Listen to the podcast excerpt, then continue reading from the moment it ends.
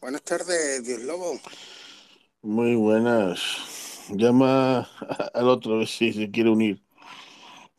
No, eh, no creo que hoy estaba. Bueno, tú tienes la estrellita, ver. Eh, la chiquita, espérate.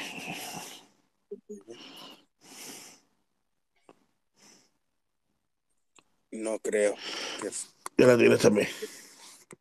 Venga, yo que.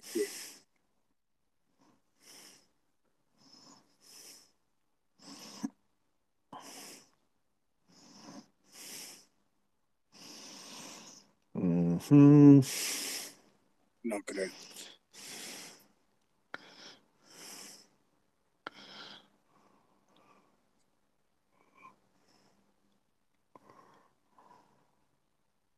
No, Pues nada. Si entrara, pues se le,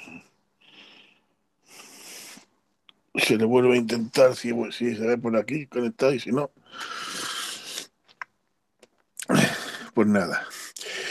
Voy a ir compartiendo esto de mientras lo comparto. Ponemos la sintonía que siempre durante años, durante las dos temporadas, no la gente le ha encantado y nos recuerda de que División 3 ha vuelto.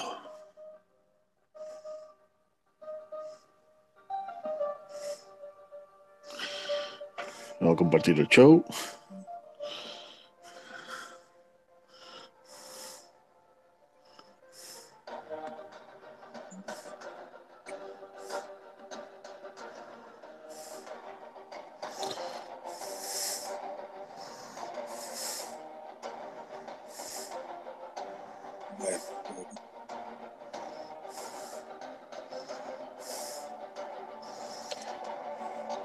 El Instagram.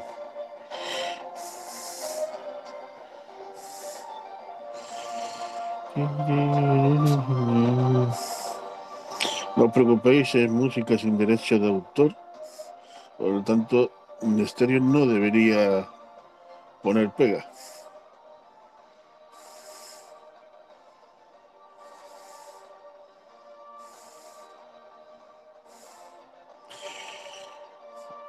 Deciros de que mientras termino de compartir esto, eh, de que División es su tercera temporada, aunque Ministerio es por primera vez cuando se encuentra, porque las dos temporadas anteriores ha sido en YouTube, pero claro, los motivos de no tener mucho tiempo para eh, hacer un vídeo, tenerlo que editar, ponerle sus carátulas, ponerle eso, requiere, requiere un tiempo que ahora mismo no lo tengo, eh, porque es muy difícil con un niño chico sacar algo de tiempo para poder hacer un vídeo medio decente. De hecho la tengo aquí, así que si escucháis llanto cualquier historia es mi hija que está aquí, porque lógicamente la madre trabajó anoche, trabajó anoche y ahora mismo está durmiendo. Y hoy también tiene que trabajar esta noche. Así que la peque está conmigo. Otra locutora más. División.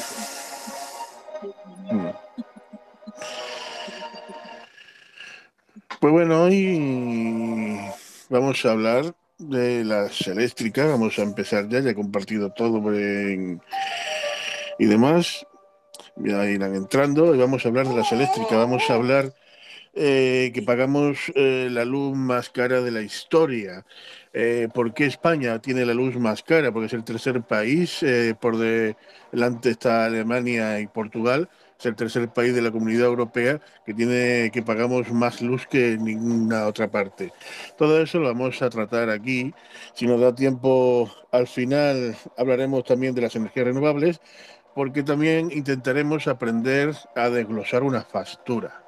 ¿Vale? Todas las facturas, aunque sean de compañías diferentes, más o menos son iguales. Entonces, no va a ser muy complicado el poderla entender para saber realmente cuánta luz pagamos y cuántos impuestos estamos pagando al Estado. Pues bueno, vamos a, a empezar. Dejamos la sintonía ya atrás.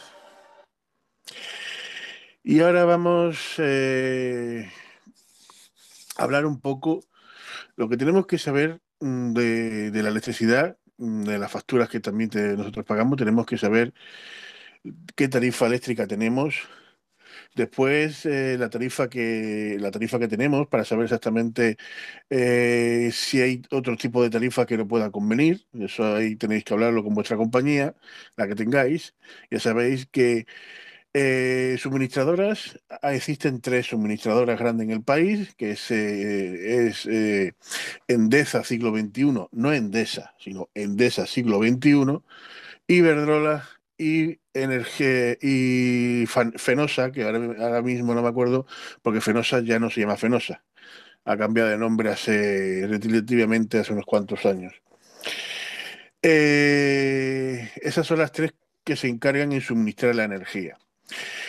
Después, lo, lo, que son comercializadoras, hay 280 comercializadoras en España, que se encarga de facturarnos la energía, cada una con precios diferentes dentro de lo que establecido del gobierno, porque lo curioso es que el gobierno establece un mínimo, pero no un máximo, y si una suministradora te, te da la luz por debajo del mínimo, puede ser multada, porque la luz no se puede vender por debajo del mínimo que el gobierno establece. Y al no haber un máximo, pues te la pueden vender como quiera. En resumidas cuentas, mmm, eh, hay que saber qué tarifa tenemos. Después, el término de potencia, o sea, cuánta potencia estamos pagando. Hay gente que a lo mejor paga más de potencia de lo que eh, necesita en su casa.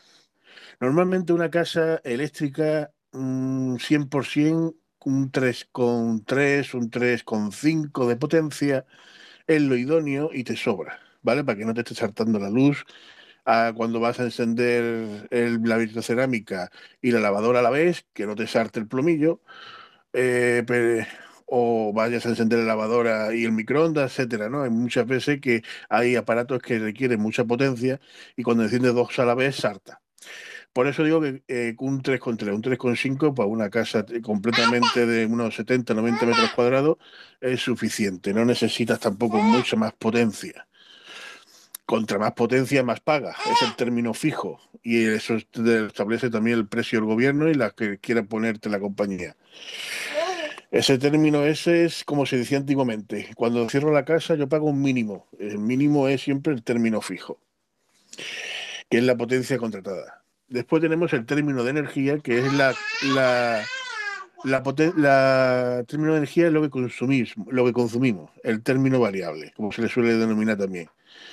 Eh, depende de lo que consumamos, eh, nos están cobrando el kilovatio un precio. Hoy por hoy tenemos tres, tenemos punta, llano y valle, que nos cobran la potencia a diferentes horarios, diferentes horas y diferentes precios, que ya entraremos en más detalle. Eh, tenemos la energía reactiva, que mucha gente no sabe lo que es la energía reactiva, pero la energía reactiva también el cliente, o sea, vosotros la estáis pagando. La energía es un tipo de energía eléctrica absorbente en la red y algunos equipos electrónicos, eh, de algunos equipos electrónicos, pero luego la devuelve eh, por lo que no supone un consumo, aunque sí genera una, un transporte. Es decir, no te cobran lo que es el consumo en sí de la energía reactiva, pero sí el transporte, ¿vale? Que ahora, ahora vamos a ver lo de eso. Después, eh, ahora las facturas nuevas tienen discriminación horaria como habéis enterado, a partir del mes de julio, con la nueva mm, la nueva ley, eh, las facturas se dividen en tres, como he dicho antes. Eh, el peaje o tarifa de acceso. Mucha gente mm, en su factura ha visto de que hace años que aparece un impuesto nuevo que se llama peaje o tarifa de acceso. Eso es eh, la parte reguladora de la factura destinada a cubrir el coste fijo generado por el sistema, es decir, el transporte. Aquí es donde nos están cobrando el transporte de energía. Se establece trimestral eh, trimestralmente por el gobierno y tiene dos componentes. Fijo, el fijo de, en función de la potencia y la variable. Es decir, a ti te están cobrando mm, dos impuestos de peaje, uno por transportarte la potencia y otro por transportarte la variable, que es el consumo. Es decir, te están cobrando, eh, pues, dos veces este impuesto puesto por el gobierno, más el impuesto eléctrico, más después el IVA, es decir, estamos pagando cuatro o cinco impuestos en una factura. Después, en una factura tenemos el CUS. El CUS es como el DNI, ¿vale? El CUS es un número eh, que aparece en vuestra factura de 18 dígitos, creo recordar, que es como el DNI, porque es, ese CUS es de por vida para ese contador aunque cambiemos de contador o y demás, el CUS siempre será el mismo. Aunque cambiemos de suministradoras, nos vayamos de Endesa a Iberdola o de Iberdrola a Factor Energía, de Factor Energía a, Fortulus, cualquier compañía eléctrica, ya digo, hay 280 comercializadoras, el Q siempre va a ser el mismo. Es, es el, el Q es lo que utiliza la compañía normalmente cuando tú llamas y preguntas por precios, te piden el Q y de ahí saben tu consumo, tu dirección lo saben todo con ese número. En España empieza por ES, como es lógico, bueno, eh, eh, sí, en España empieza por ES y después los primeros cuatro números es la suministradora eléctrica, ¿vale? Es la que ellos identifican que es la que te está proporcionando la necesidad y el resto es ya la numeración. Eh, un momento que se me ha ido lo que estaba viendo.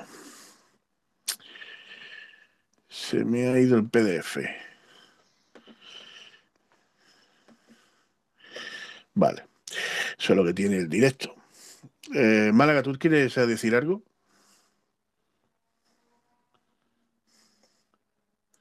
Málaga.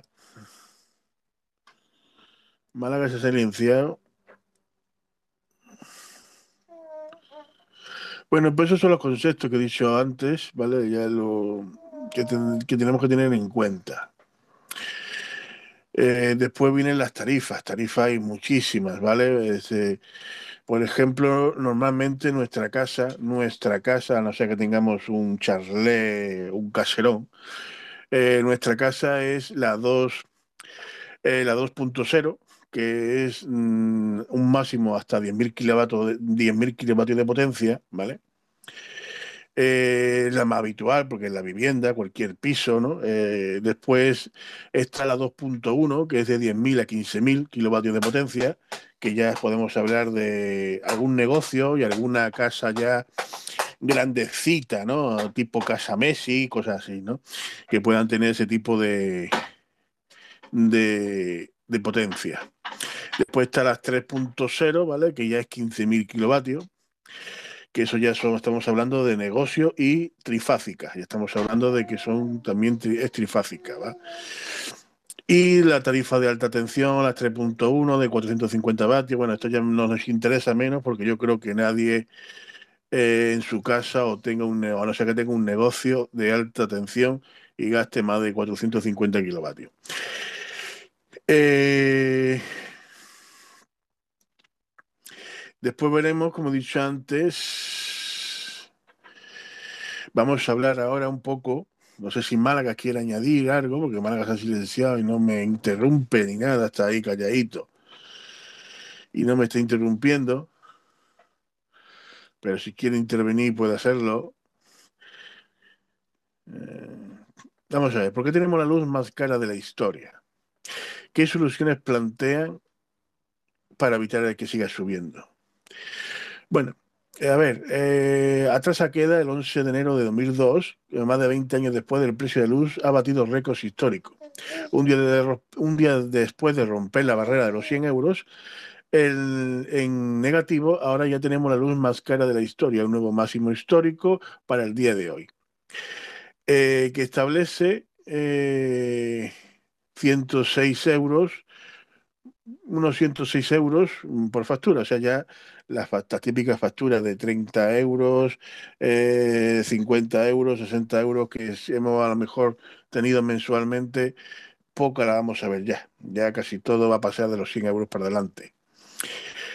Eh, si eh, los principios, a principios de años, se encarecía la luz, esa tendencia ilícita va en camino de marcar una época. Porque hoy se ha alcanzado el precio máximo, pero nada impide pensar que durante las próximas semanas este coste sigue creciendo. De hecho, está previsto que la luz siga subiendo eh, por lo menos hasta el 2027. Eh, dijeron de que iba a estar previsto que la luz eh, siguiera subiendo. O sea, ya mismo creo que vamos a pasar a la época de las velas. Vamos a estar mejor con los calendarios, los calendarios otra vez de nuevo. Bien, el nuevo récord histórico de precio de luz, el mínimo del día de hoy se establece en 100 euros negativo, mientras que el máximo llega hasta 110. Estos niveles son tan altos y repercutirán en la factura de las personas con tarifa regulada, aunque no directamente. Debemos recordar que el precio de la luz supone un 24% de la tarifa eléctrica. Ojo, lo que nosotros pagamos de luz supone un 24%. Es decir, el otro porcentaje restante son impuestos. ¿Vale? Eso ya para que lo vayáis sabiendo. Eh, por ejemplo, eh, lo hemos igualado en precio. Entonces, el precio medio de España está en 106 con 57 euros y Europa, eh, perdón, y Portugal está igual que nosotros. O sea, de Europa y España ahora mismo tenemos los mismos precios. Eh, ya he dicho antes que somos el tercer país después de Alemania y Portugal con la tarifa, con los precios más caros. ¿Tú quieres ir añadiendo? Málaga parece que se, ha caído, está reconectándose.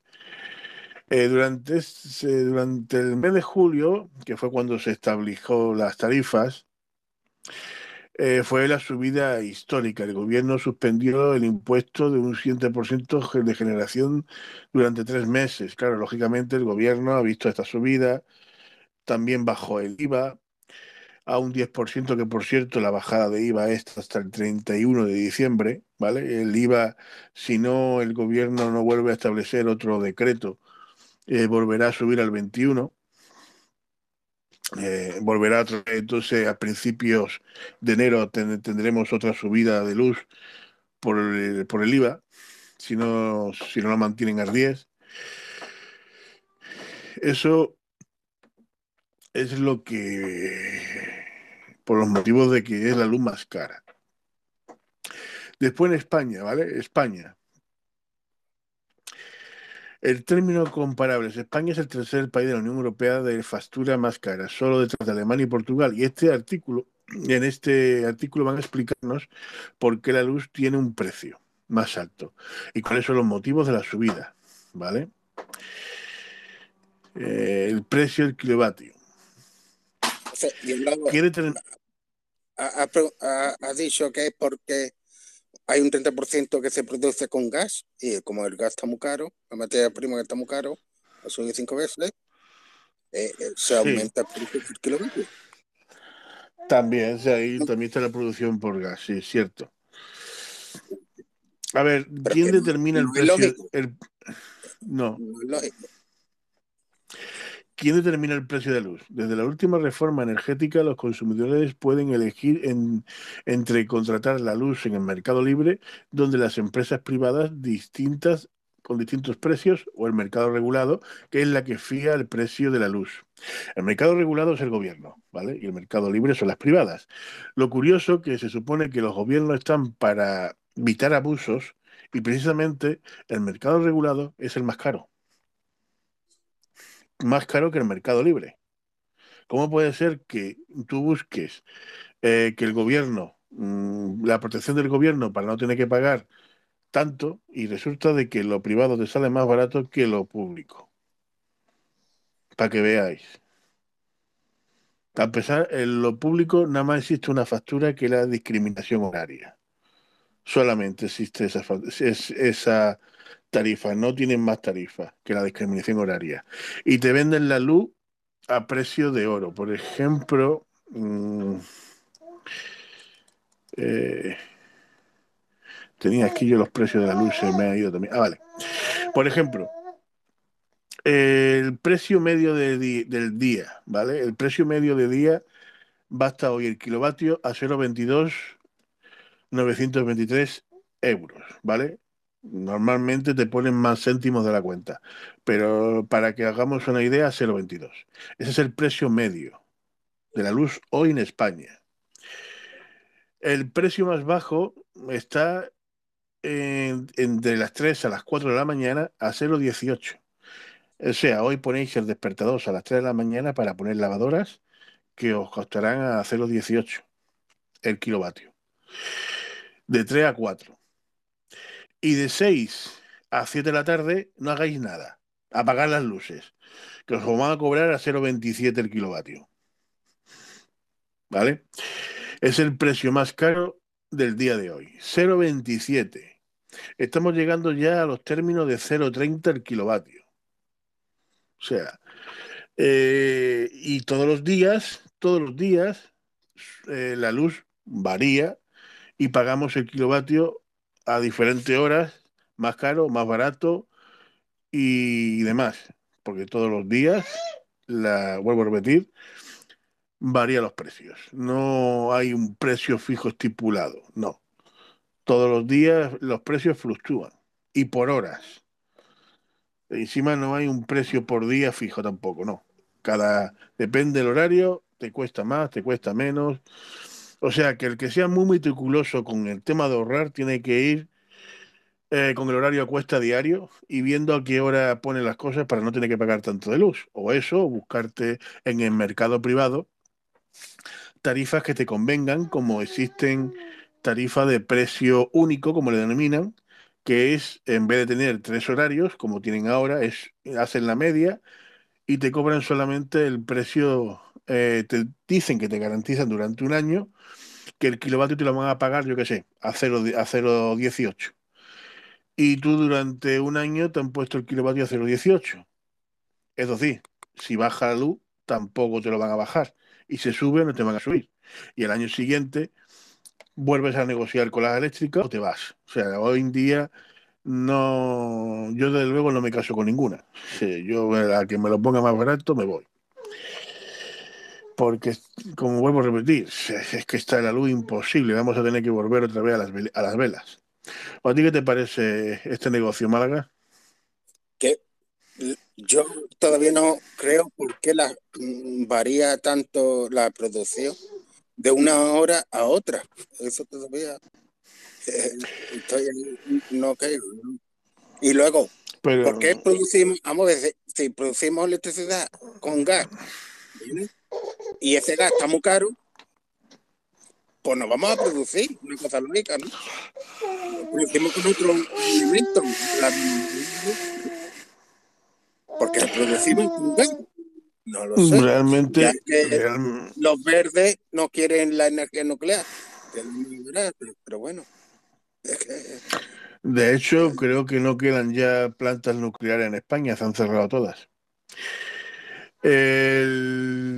Y producir electricidad con gas. España, para empezar, no produce. Produce luz, sí. Y poca, porque tenemos pocas placas solares y pocos. Eh, helicópteros de esto, como yo digo, ¿vale?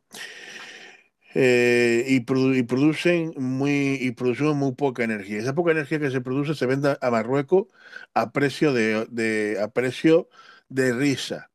Nosotros realmente compramos la electricidad a Francia. Y Francia nos vende la electricidad a precio de oro y nosotros por eso somos el tercer país más caro, porque compramos la luz más cara porque no tenemos producción propia, porque nuestra producción la eliminamos y la poca que queda se la vendemos a Marruecos. Es así. Después, eh, a ver, desde la última reforma de energía, los consumidores pueden elegir entre encontrar la luz del mercado libre, como he dicho antes, o el mercado regulado, ¿vale? En que, en, que, que es el Estado fija los precios pero siempre en base de los resultados y de la subasta, porque claro, la luz la compramos en subasta. Desde que se liberó, desde que se liberó la energía, la luz varía por hora y por precio, porque la luz la vamos a la, a la bolsa y compramos energía en bolsa, ¿vale? Y por eso los precios también se disparan. La subasta del mercado de mayoristas de electricidad, también conocido como POL, la realidad es que las tarifas del mercado libre también pueden encarecerse en función del mercado mayorista, por lo que podemos afirmar que es Paul quien determina al menos el precio de la economía para la luz, salvo en muy contadas ocasiones en la que la comercializadora consigue mejorar la tarifa del mercado regulando, llamándola tarifa PVC, precio voluntario al pequeño consumidor. Esas son compañías que tienen, son más que nada cooperativas de luz verde, o sea, de cooperativas de luz verde, que la energía que ellos tienen es energía renovable y te pueden garantizar otros otros precios, pero son muy pocas las, las compañías.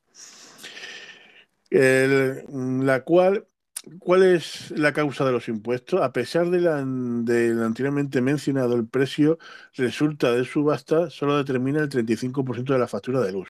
¿Vale? El precio, ya lo dije, eh, determina el 35% de la factura, ¿eh?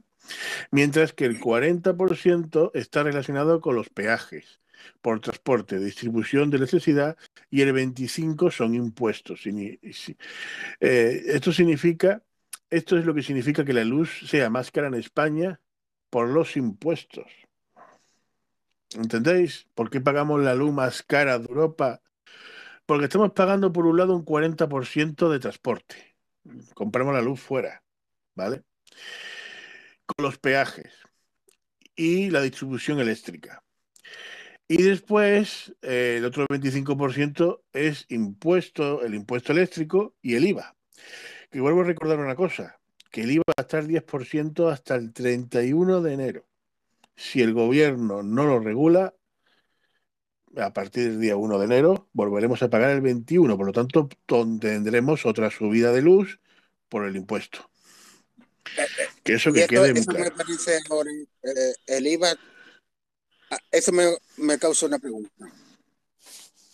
¿No es la electricidad un recurso de necesidad? Se supone que sí, debería tener un 4%, creo que es el 4 o 6%, como subieron el, IVA también reducido. Mínimo reducido del IVA. ¿Y por qué no lo pues tenemos? Debería, porque a los gobiernos no les interesa. Es simple. Es el agua que está al 4%, y yo creo que se arrepintieron al ponerla al 4%, sí. el poder de unas pocas manos. Mira, aunque las compañías eléctricas eh, esgrimen con los precios, varían según las condiciones del, del, clima, como las olas de calor o las olas de frío, la sequía o la falta de viento, que disminuye las ofertas y la energía hidráulica y eólica. Las organizaciones de consumidores del FAUCA eh, apuntan que las subastas no son transparentes y que no garantizan la libre competencia. Las cinco grandes empresas, Iberdrola, Endesa, Naturgy, ¿vale? Naturgy es lo que yo antes he dicho que es eh, Fenosa, ¿vale? Que ahora es Naturgy. Resol y EDP. EDP es portuguesa.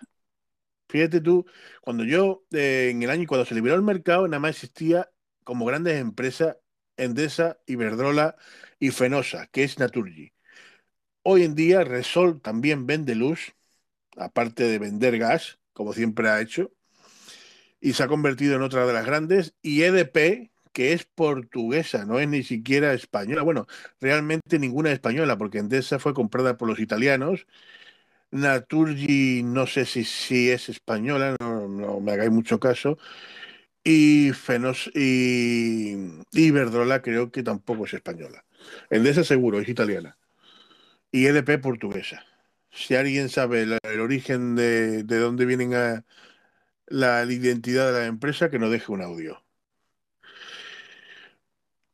Bueno, encontrarás más del 80% de la compra, especialmente las tres primeras. ¿ves? Las tres primeras eh, la vas a encontrar en el 80% de la compra, que es Endesa, Naturgy eh, perdón, Iberdrola, Endesa y Naturgy. Eh, eh, y se venden así, y se venden a sí misma. Ojo, porque he dicho antes de que Endesa 21 es la que tiene la energía y Endesa es la normal, es la suministradora. Porque resulta de que Endesa, siglo XXI, es la que pertenecía antiguamente al Estado y Endesa empresa creo que es o algo así, es la que está en el mercado libre, en el mercado privado. Y claro, cuando se repartieron el pastel, porque eh, cuando se repartieron el tema de la electricidad, eh, se lo repartieron entre Endesa, Iberdrola y Fenosa, ¿vale? Endesa, por ejemplo, te la vas a encontrar en Andalucía, en Canarias, en Baleares y en Barcelona. No sé si hay en algún punto más de España, pero ahí en esos sitios que te, que he denunciado, seguro. Fenosa que es Naturgy, te la vas a encontrar por el norte de España, o sea, lo que es Galicia, eh, por ahí, por esa zona, un poquito a lo mejor metido en el centro de Madrid, pero en el centro de España, pero muy poco. Y Iberdrola, todo el centro de España, todo Madrid, todo esto de Iberdrola. Así está un poquito repartido, aunque igual ha cambiado, estoy hablando de cuando se liberó el mercado ese mapa igual ha cambiado ya un poco. La Comisión Nacional de Competencia ha denunciado en varias ocasiones, incluso ha multado a las compañías eléctricas por participar más propias de un oligopolio libre de mercado. Competencias afirma que el precio de la luz se pacta y el precio más caro es el que los despachos de los grandes comercializadoras de la luz nos, no obstante, esto quiere decir que ellos pactan un precio de la luz y el precio más caro de la luz es el que nos meten a nosotros. Eh, eh, te explico, eh, te, aclaro, amplio, amplio. Las tres que producen la electricidad, que reciben ya de y eso, nada mete. Y una, una empresa, una, una eléctrica, la pone a 0,15 otra a 0,20 y otra a 0,25. Y resulta que no hacen la media, sino la venden toda la electricidad en 0,25. Eso es. ¿Vale? Bueno, después... ¿eh? Después, mira, las tres, las tres mayores empresas, Iberdrola, Endesa, Naturgy, ¿vale? Eh, vuelvo a repetir, Factor eh, Naturgy es Fenosa, gas natural Fenosa, como también se ha conocido. Primero era Fenosa y después cuando nuestro amigo Florentino eh, vendió sus acciones, eh, se convirtió en gas natural, Fenosa, ¿vale? Eh, las, tres, las tres mayores empresas, Iberdrola, Endesa y Naturgy, ganaron en el 2018 5.770.000 de euros, ¿vale? Entre las tres. Cada un, perdón, cada una, ¿vale? Ganaron cada una. Un 14% más que en el 2017. Datos de la Comisión Nacional de Mercado y Valores, ¿vale? Mientras que la demanda eléctrica solo aumentó un 0,%. Es decir, eh, la demanda, cuando, la demanda es cuando hay, cuando se solicita electricidad, porque hay nuevos clientes, eh, solamente aumentó un 4%. O sea, nada. Sin embargo, aún así ganaron 5 millones cada una, casi 6 millones de euros cada una en un año. Y estas son las cifras, o sea, el porcentaje eh, de cliente de demanda eléctrica no lo proporciona Red Eléctrica Española. Para que lo sepáis. Después, eh, tal como afirma el estudio del observatorio, los beneficios de las eléctricas españolas son mayores que las eléctricas alemanas. Es decir, encima las eléctricas españolas, las que están en España, tienen beneficios más grandes que las alemanas y las del Reino Unido. Eh, posicionándose de esta forma entre las empresas energéticas más rentables de Europa y por estas prácticas se le permite una mayor media del, resto del continente. No existe respuesta aprobada a esta pregunta, tan solo hechos fortuitos. 25 eh, altos cargos del gobierno, 25 cargos altos, ¿vale? Cargos altos, bueno, mejor dicho, escargos, porque ya no están en el gobierno, lógicamente. Altos, o sea, que no eran cualquiera, sino de que han tenido cargos importantes, eh, como presidentes, vicepresidentes, ministros, han pasado a formar parte de las plantillas eléctricas destacadas. Por ejemplo, Felipe González, contratado como el consejero de Naturgy, o sea, gas natural fenosa. Eh, y José María Andar, eh, Andar, Asnar, perdón, José María Aznar, asesor de Endesa. Y se trata de un fenómeno dominado como puertas giratorias, ¿vale? Estos dos, hay mucho más, como vuelvo a repetir, hay 25 cargos altos importantes.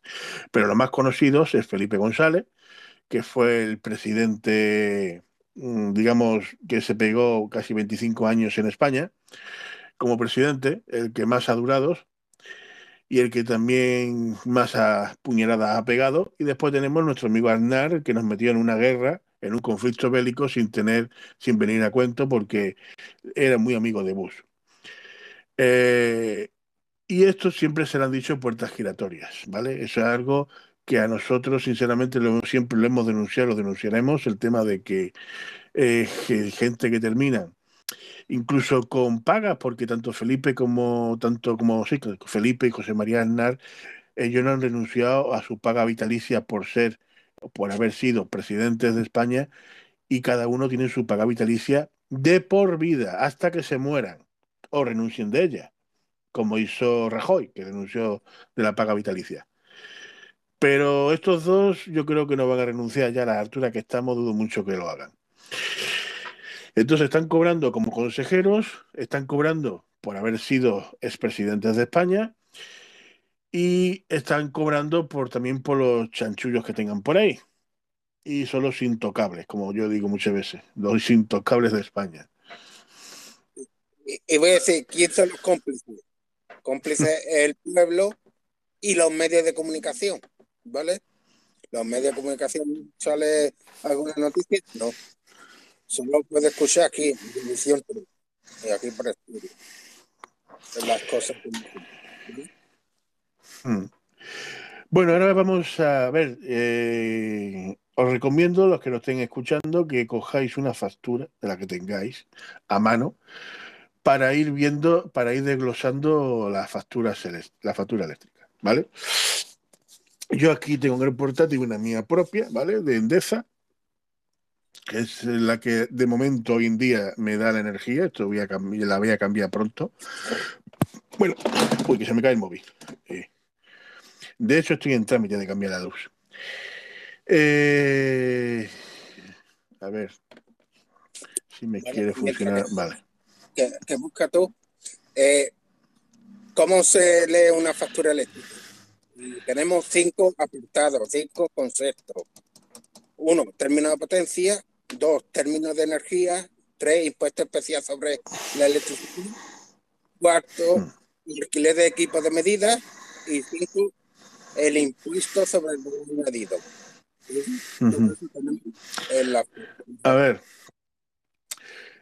Eh, tenemos, eh, si tenéis ya la factura a mano, lo primero, hay que determinar qué empresa es la que nos suministra la energía. En este caso, normalmente siempre en la esquina, eh, si la ves de frente, en la esquina izquierda, eh, te viene la, empresa. En mi caso es Energía Siglo XXI, que es Endesa, ¿vale? Es la comercializadora de referencia. Después, en la otra esquina, nos vendrán normalmente el importe de la factura, el número de factura, eh, nos vendrá eh, el periodo de la facturación y si la tenéis por el banco bien y si la tenéis como yo por transferencia bancaria os vendrá un límite de pago, ¿vale? Porque hay varias opciones, depende de la compañía, os puedo ofrecer opciones diferentes de pago. En mi caso yo lo pago por transferencia, no por banco. Y por eso y me, dan un límite a pagar eh, tal día. Bueno, Después, si bajamos un poco más, tendremos un resumen de la factura. En el resumen de la factura nos pondrá potencia, que en mi caso eh, potencia contratada, y el precio. Muchas veces te viene eh, la potencia que tiene, en mi caso no viene la potencia, viene directamente el precio, que yo he pagado 8,3, perdón, 8,31 por la potencia que tengo contratada. Mi, en mi casa tengo 3,3, ¿vale? Y pago al mes 8,31. Eso es fijo, eso lo vas a pagar siempre. 8, si tienes 3,3, claro, si tienes más o tienes menos, varía. La energía consumida, pues mira, yo he consumido 65 euros con 37. Es lo que he consumido de luz. Después me han metido 37 céntimos de impuesto de electricidad y de alquiler de contador 0,87. El IVA normal eh, 7 euros con 49, un total de 82 euros con 41. Es decir, yo he consumido 65 euros con 37, pero he pagado 82 euros con 41. Eh, después, en datos de contrato, ahí os vendrá lo más seguro el Q, ¿vale? El Q, como he dicho, es lo más importante de la factura porque es el DNI del contador. Ahí os tiene que venir la potencia contratada, ¿vale? Tanto en punta como en valle, porque también la potencia se divide en dos. Es una tontería que hagáis para una casa lo siguiente. Eh, mira, decir, bueno, por la noche como no hago nada, contrato la potencia mínima. 3,0, 2 o 2,3. Es una tontería que hagáis eso por pagar cinco, por pagar 2 euros menos. Eh, si tenéis eh, 3,3 de día y 3,3 de noche, dejarlo así, porque así es como siempre ha estado. Lo que pasa es que ha habido un iluminado que se le ocurrió dividir la potencia también. El, iluminado ese. Eh, ahí encontraréis también el nombre de la comercializadora y la renovación automática que siempre os pondrá que es anual.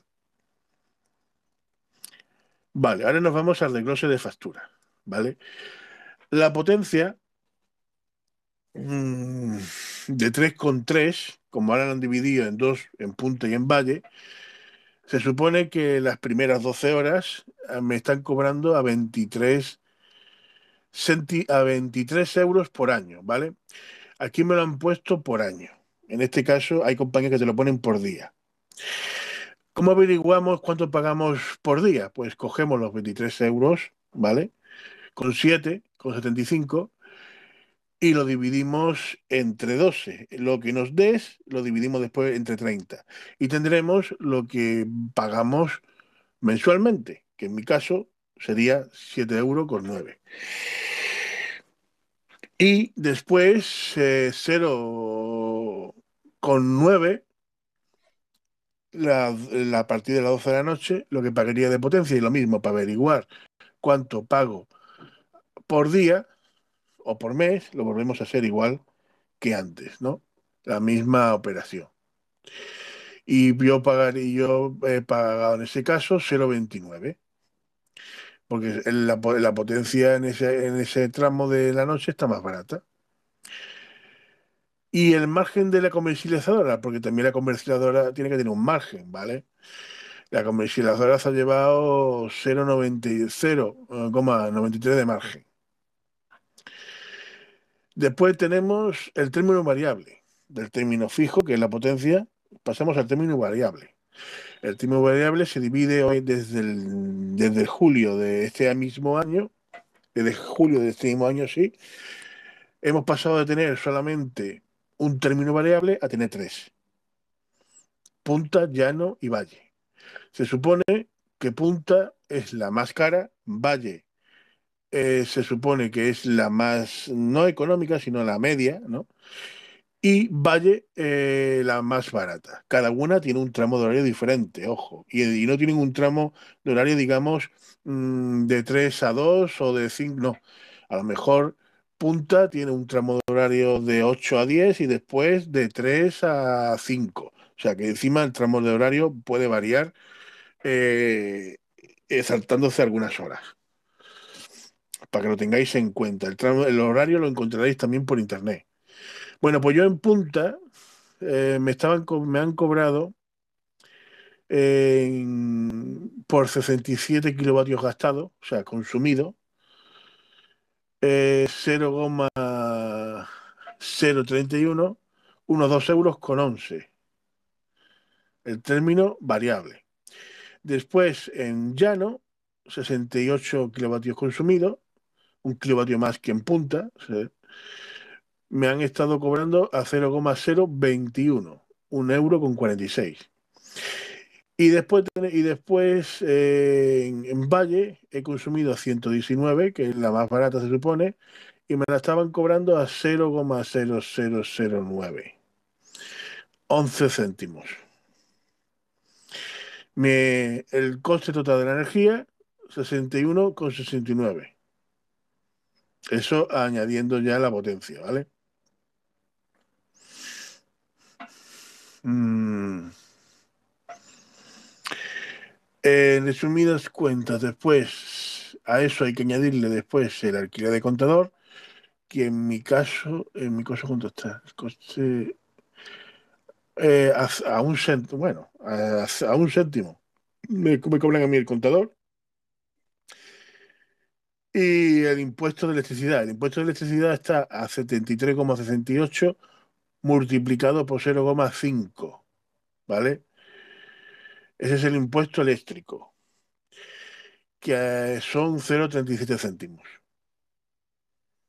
Ah, bueno, aquí me viene otra vez el alquiler de contratado. Vale, el alquiler de contratado me viene aquí otra vez, que me pone 33 días, 33 días por 0,26 céntimos. O sea, me cobran el contador a, 26, a 0,26 céntimos, que son 88, no llega al euro, 0,88. El total, el IVA del 10%, ¿vale? Que el IVA incrementa la factura eh, unos 7 euros el 10%, porque el sin IVA sería, el sin IVA sería 74,98, ¿vale? Y me han incrementado 7 euros más, que es los 62,41. Ese sería el desglose. Pero que sepáis que el consumo real, o sea, lo que yo realmente he gastado de luz, lo dije antes, aquí por aquí arriba estaba, fueron 65 eh, 65,37. A esos 65,37 hay que añadirle los 8 euros con de potencia, ¿vale? Y te dan el, importe real de lo que yo he gastado de luz. Todos los demás son impuestos, ¿vale?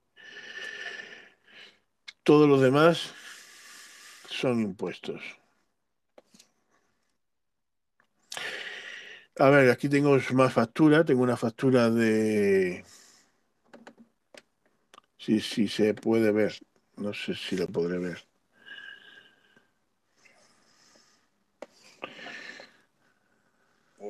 Vaya, lo, lo que no.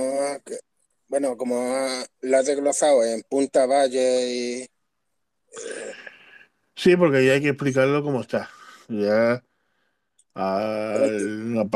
¿Cuántos kilovatios ha consumido? Mm.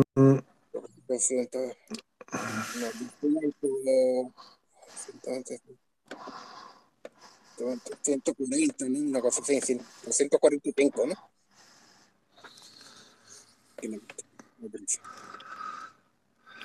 Espera un momento a ver si viene la factura, si no lo calculo. Tiene que venir abajo. La punta ya no hay valle. Abajo viene total. Sí, pero los cabrones esto no te hacen la suma. En pequeño. Otras compañías te hacen la suma, pero esta gente no.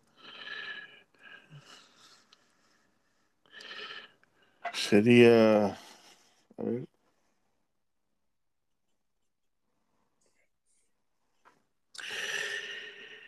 67 más 68 más 119, 254 el total.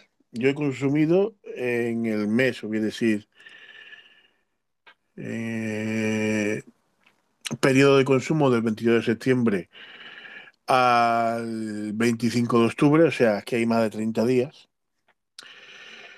Eh, he consumido eso, 254, y he pagado un total, total, de 82 euros con 41.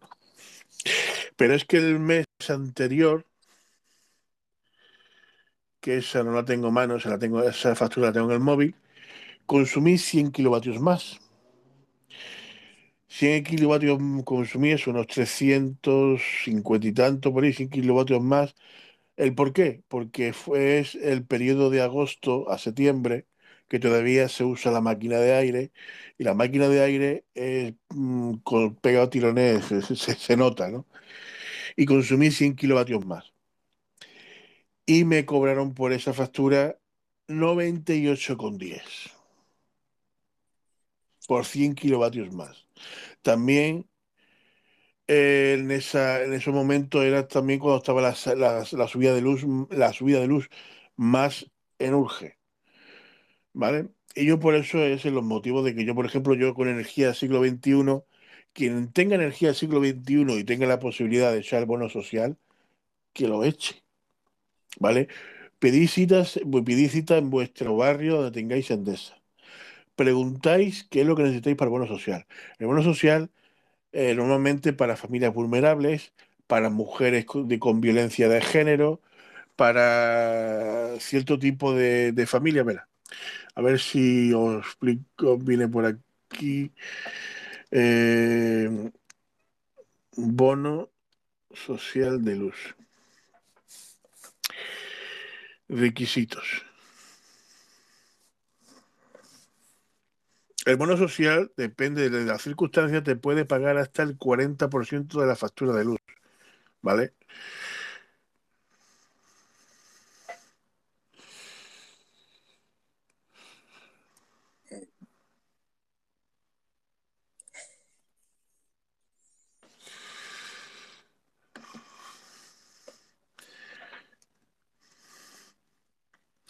El bono social, ya, el bono social siempre depende de vuestra comercial, depende de vuestra suministradora, no comercializadora.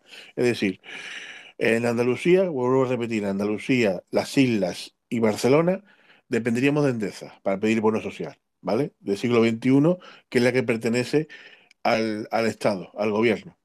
En el caso de Madrid, tendrían que ir a buscar a Iberdrola, a la que está dentro del del mercado regulado, que es el gobierno.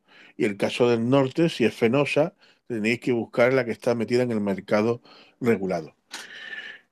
No vale tener, yo qué sé, Factor Energy, que es una comercializadora, y decirle, mira, que quiero el bono social. Factor Energy no te lo puede dar. Ni Factor Energy, ni Fortulus, ni energía no sé qué, ni no sé cuánto, no. Tienen que ser las tres o cuatro compañías importantes que están, que están metidas en el gobierno, en su momento estuvieron metidas en el gobierno. ¿Vale? Puedes solicitar el bono social hoy mismo a través de distintas vías. Mm, lo puedes, requisitos y debe, los requisitos que debes cumplir para solicitar tu tarifa eh, que sea de PVC, PVPC para contratar esta tarifa. Tendrás que ponerte en contacto con tu comercializadora de referencia, ¿vale? Eh, vías del bono social, presentando la solicitud de la oficina distribuidora, remitiendo la solicitud por fax o dirección de correo electrónico a la comercializadora. Pero lo que estoy buscando... ¿Ves? Aquí me viene, por ejemplo, eh, en este siglo XXI, Cur, Cur Energía, que es Iberdrola, comercializadora, consumidora reguladora Natural, eh, base comercializadora del último recurso EDP, mmm, Registil, que es eh, Viesgo, eh, COR, que es CHC, esas son las que se encargan de, tramitar el bono social. Pero lo que estoy buscando son los requisitos. Aquí. Además de tener eh, contratada la tarifa para acceder al bono social tendrás que cumplir la serie de requisitos, ¿vale? El descuento se diferencia del consumidor tiene descuento del 25, bueno, ahora hay hasta el 100%. Tendrá descuento de la factura del 25%. Los que tienen derecho a un 25% se consideran que son consumidores vulnerables, personas que sean titular del mismo contrato, ¿vale? Tiene que solicitarlo el titular del contrato y que cumplan al menos tres de las tres siguientes condiciones. Renta anual inferior o igual a los límites establecidos, según IPRF. Que, indique de uso habitual para las condiciones de ayuda y subvenciones, ¿vale? 1,5 veces eh, el IPREC, el PREC de 14 pagas. Si no forma parte de una unidad familiar, no hay menores a, cargo. ¿vale? No puedes pasar de los 11.800 anuales. Eh, o dos veces el PRIS de 14 pagas si hay un menor, ¿vale? Y 2,5 veces el PRI de 14 pagas si hay dos menores. ¿Vale? Todo esto lo podéis encontrar en internet. También, todo, es, todo esto vulnerable incrementan el 0,5 que algunos miembros de la unidad familiar hagan una, que los miembros de la unidad familiar que tengan discapacidad. También beneficia, ¿vale? El que tenga un, un 33% de discapacidad para solicitarlo. Que algún miembro de la unidad familiar se encuentre en situación de dependencia, ¿vale?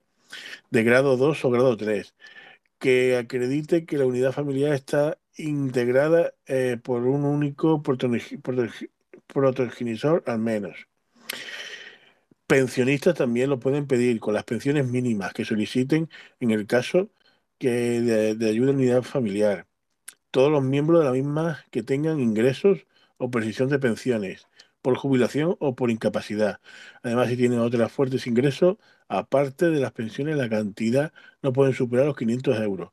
Familias numerosas también pueden solicitarlo sin excepción. No hay requisito ni renta, ¿vale? La familia numerosa no hay excepción. No hay requisito, no hay renta, no hay nada. O sea, te lo, por lo que da a entender, te lo dan eh, del tirón. Y esto es nuevo. Eh, esto no estaba cuando yo lo eché en su momento hace dos años. Esta categoría se amplía temporalmente por la crisis del COVID, ¿vale? También, por la crisis del COVID también. Para solicitar el 40%, que a mí lo que me consideran fue un 40%, eh, en su momento la renta anual inferior igual que tenga niveles de renta inferiores iguales del 50% límite. Pensionistas con la pensión mínima, unidad eh, familiar eh, de, pensionistas de la seguridad social, con la pensión mínima, jubilación invalidez, que tengan una renta anual inferior a los 7.000 euros en 14 pagas, ¿vale? Familias numerosas de renta inferior a aquellas que la renta anual inferior sean igual a dos veces al IPRF de 14 pagas. Y el 100%, que yo cuando lo solicité en su momento el 100% no existía, el 40 era el máximo, el 100% para que te paguen una factura, imagínate que gastas 200 euros de luz. Te van a pagar el 100%. 200 euros te van, te, te lo va a pagar el Estado. No creo, yo no conozco mucha gente que tenga 100%, por no decir no conozco ninguna. En esta categoría especial estará quienes cumplan estas dos condiciones. Haber sido considerado consumidores vulnerables severos y estar siendo atendido por los servicios sociales de la Administración Autonómica Local que financien al menos el 50% de la factura eléctrica. Es decir, que para que te den el 100%, mm, te tienen que estar pagando la luz ya asuntos sociales el 50%.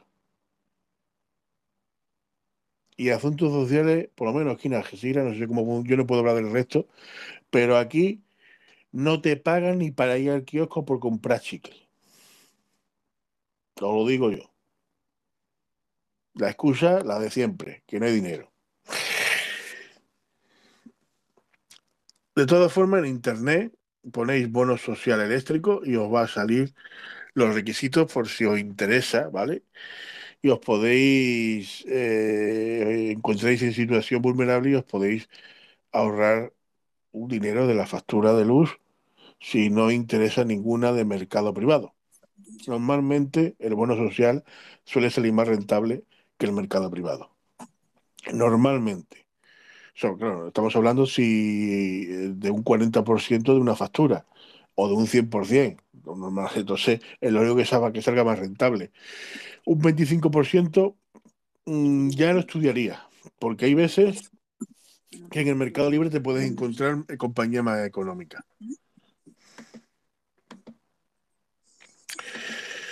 Bueno, vamos a, a tratar eh, todavía en el tiempo que nos queda. No sé si quiere añadir algo más. No, estamos mm. mirando una factura y la verdad que me sale la, una factura total que pagamos sobre el doble de lo que consumimos en impuestos, ¿vale? El mm. peaje, bueno, me sale un 40%, para ser más exacto. El 40% ese son impuestos. Sí, sí, ya lo hemos visto antes. El 53% es, eh, es prácticamente todo impuestos. Impuestos que va a parar a los mismos de siempre. Impuestos que van a parar a los, a los de turno, que se supone que esos impuestos es para mejorar la infraestructura eléctrica. Ahora vamos, ahora con el que está el tema de, de la gente con el miedo metido, de que si va a haber un apagón de luz eh, los próximos, porque resulta de que la que ha dicho de que puede haber un apagón de luz es la misma ministra, ¿vale? Que eh, de, ¿cómo es? De belga, no sé si era la ministra, no sé, de un país europeo, ah, pero no sé si era la belga o algo así. Fue la misma que dijo de que podía existir una pandemia a nivel mundial sanitaria. Como acertó, como acertó la predicción, ahora ha dicho de que puede haber un apagón de aquí a los próximos cinco años a nivel mundial de 15 días o a nivel europeo de 15 días. Entonces está todo el mundo asustado porque como ya acertó una vez, bueno, y yo me pregunto, ¿tan ingenuos somos de creernos que una ministra puede acertar sin porque sí? ¿No será porque tiene acceso a información que nosotros no podemos tener? Y ella lo destapa así como el que no quiere la cosa, pues mira, de aquí a cinco años igual hay un apagón en Europa de 15 días de luz.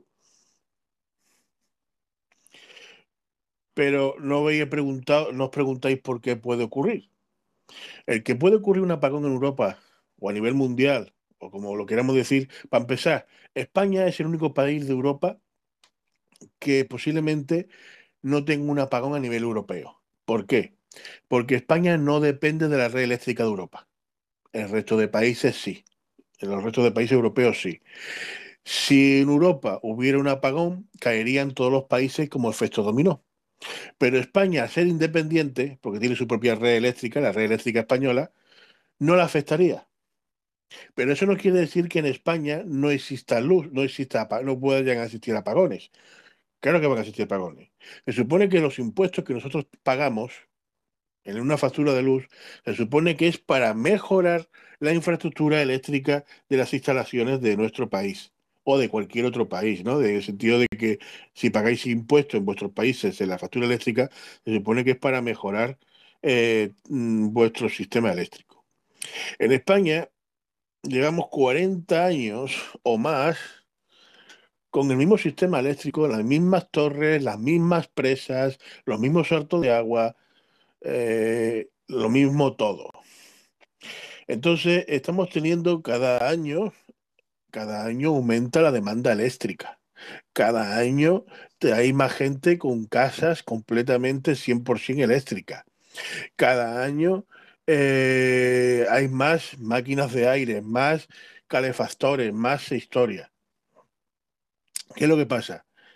Que la red eléctrica los cables de la red eléctrica tienen un límite. Por un cable, si pasa a 10.000 kilovatios, no puedes pretender que por el mismo cable pase 30.000 kilovatios, porque no va a pasar.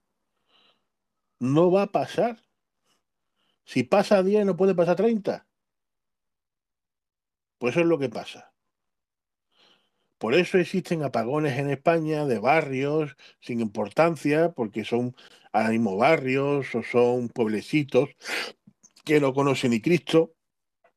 Pero yo digo que de aquí a 10 años, si la infraestructura eléctrica no se mejora, podemos empezar a escuchar de que un Madrid, un Málaga, un Valencia, Barcelona, Canarias, están habiendo apagones en ciudades importantes. ¿Pero el por qué? Porque no se ha apostado por la renovación de la red eléctrica. ¿Vale? Y por eso en Europa tres cuartos lo mismo. En Europa tampoco renova su red eléctrica. Entonces llegará un momento que tendrá apagones, claro que tendrá apagones. ¿Por qué os creéis que en Estados Unidos hay apagones? ¿Acordáis del famoso apagón de Nueva York o el otro apagón que hubo también en Los Ángeles o Argentina. ¿Acordáis que hace que en Argentina el año pasado o el otro hubo un apagón en Buenos Aires. ¿Pero por qué? Por eso mismo, porque no, los gobiernos no arreglan nada, al revés, lo que hacen es robar. Entonces, eh, toda la infraestructura se queda vieja y obsoleta, así de simple. Y España, por suerte, o por desgracia, eh, ha tenido un régimen en el cual en la época franquista se ha y se han hecho muchas cosas, proyectos republicanos que, han que lo hizo Franco en 40 años. Eh, y eso, entre comillas, los 40 años de, dictadura franquista, que todo no iba a ser malo, ¿no? Algunas cosas buenas tiene que haber, como puede ser eso. Él hizo la red eléctrica, que fue proyecto republicano, y hizo varias cosas que todo viene a ser proyectos de la República. Algún proyecto era suyo, pero la gran mayoría, como las presas, eh, era proyecto republicano y la red eléctrica era proyecto republicano. Pero claro, se le adjudicó él la medalla, como es normal y como todo dictador hace. En definitiva, que desde que Franco murió no se ha movido un cable en este país, ni se ha hecho una presa nueva.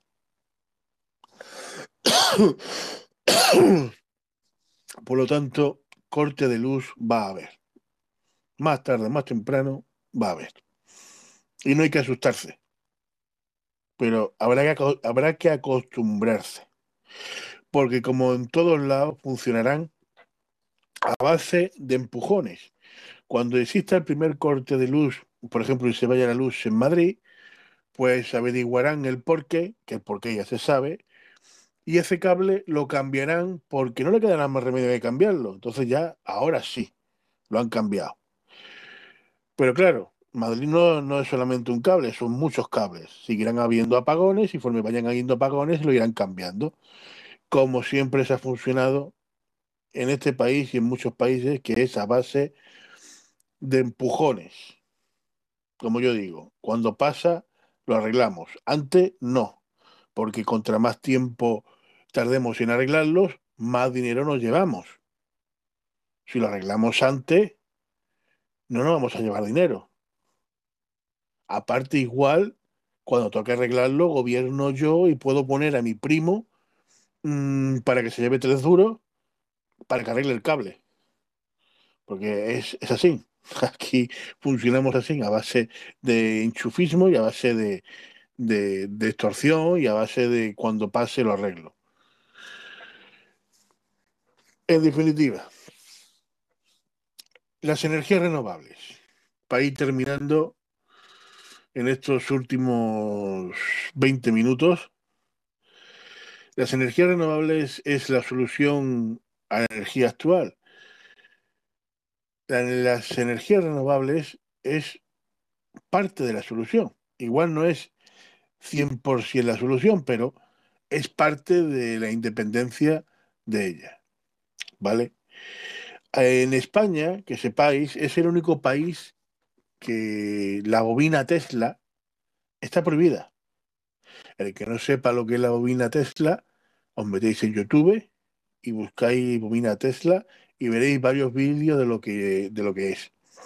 La bobina Tesla, eh, lógicamente la inventó Tesla, no Tesla como tal lo conocemos ahora, ¿no? sino el auténtico inventor, el que descubrió realmente la energía eléctrica, y Edison se la robó, porque quien descubrió la energía no fue Edison, fue Tesla. Lo pasa que Edison le robó la idea a Tesla, ¿vale? Tesla apostaba por una energía libre y Edison apostaba por una energía de pago, que es la que tenemos, ¿vale? ¿Por qué Tesla ¿Por qué Tesla apostaba cómo iba a ser una energía libre? Pues con las bobinas Tesla, como he comentado antes. La bobina Tesla recoge la energía de la stratosfera. Es decir, el campo magnético de la Tierra produce electricidad y la bobina recoge esa electricidad, produciendo electricidad a tu vivienda. Una sola bobina Tesla podía abastecer perfectamente a un pueblecito entero. Pero no interesaba, lógicamente, porque cada uno tendría en su casa su propia bobina Tesla, no haría falta mmm, prácticamente infraestructura eléctrica,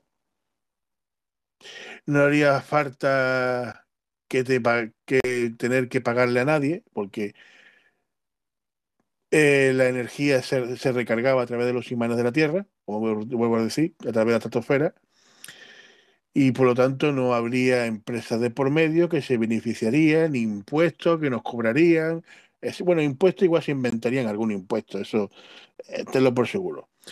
Pero no habría una empresa que se beneficiaría de ello. Como nos interesaba, pues la idea de Edison era más golosa.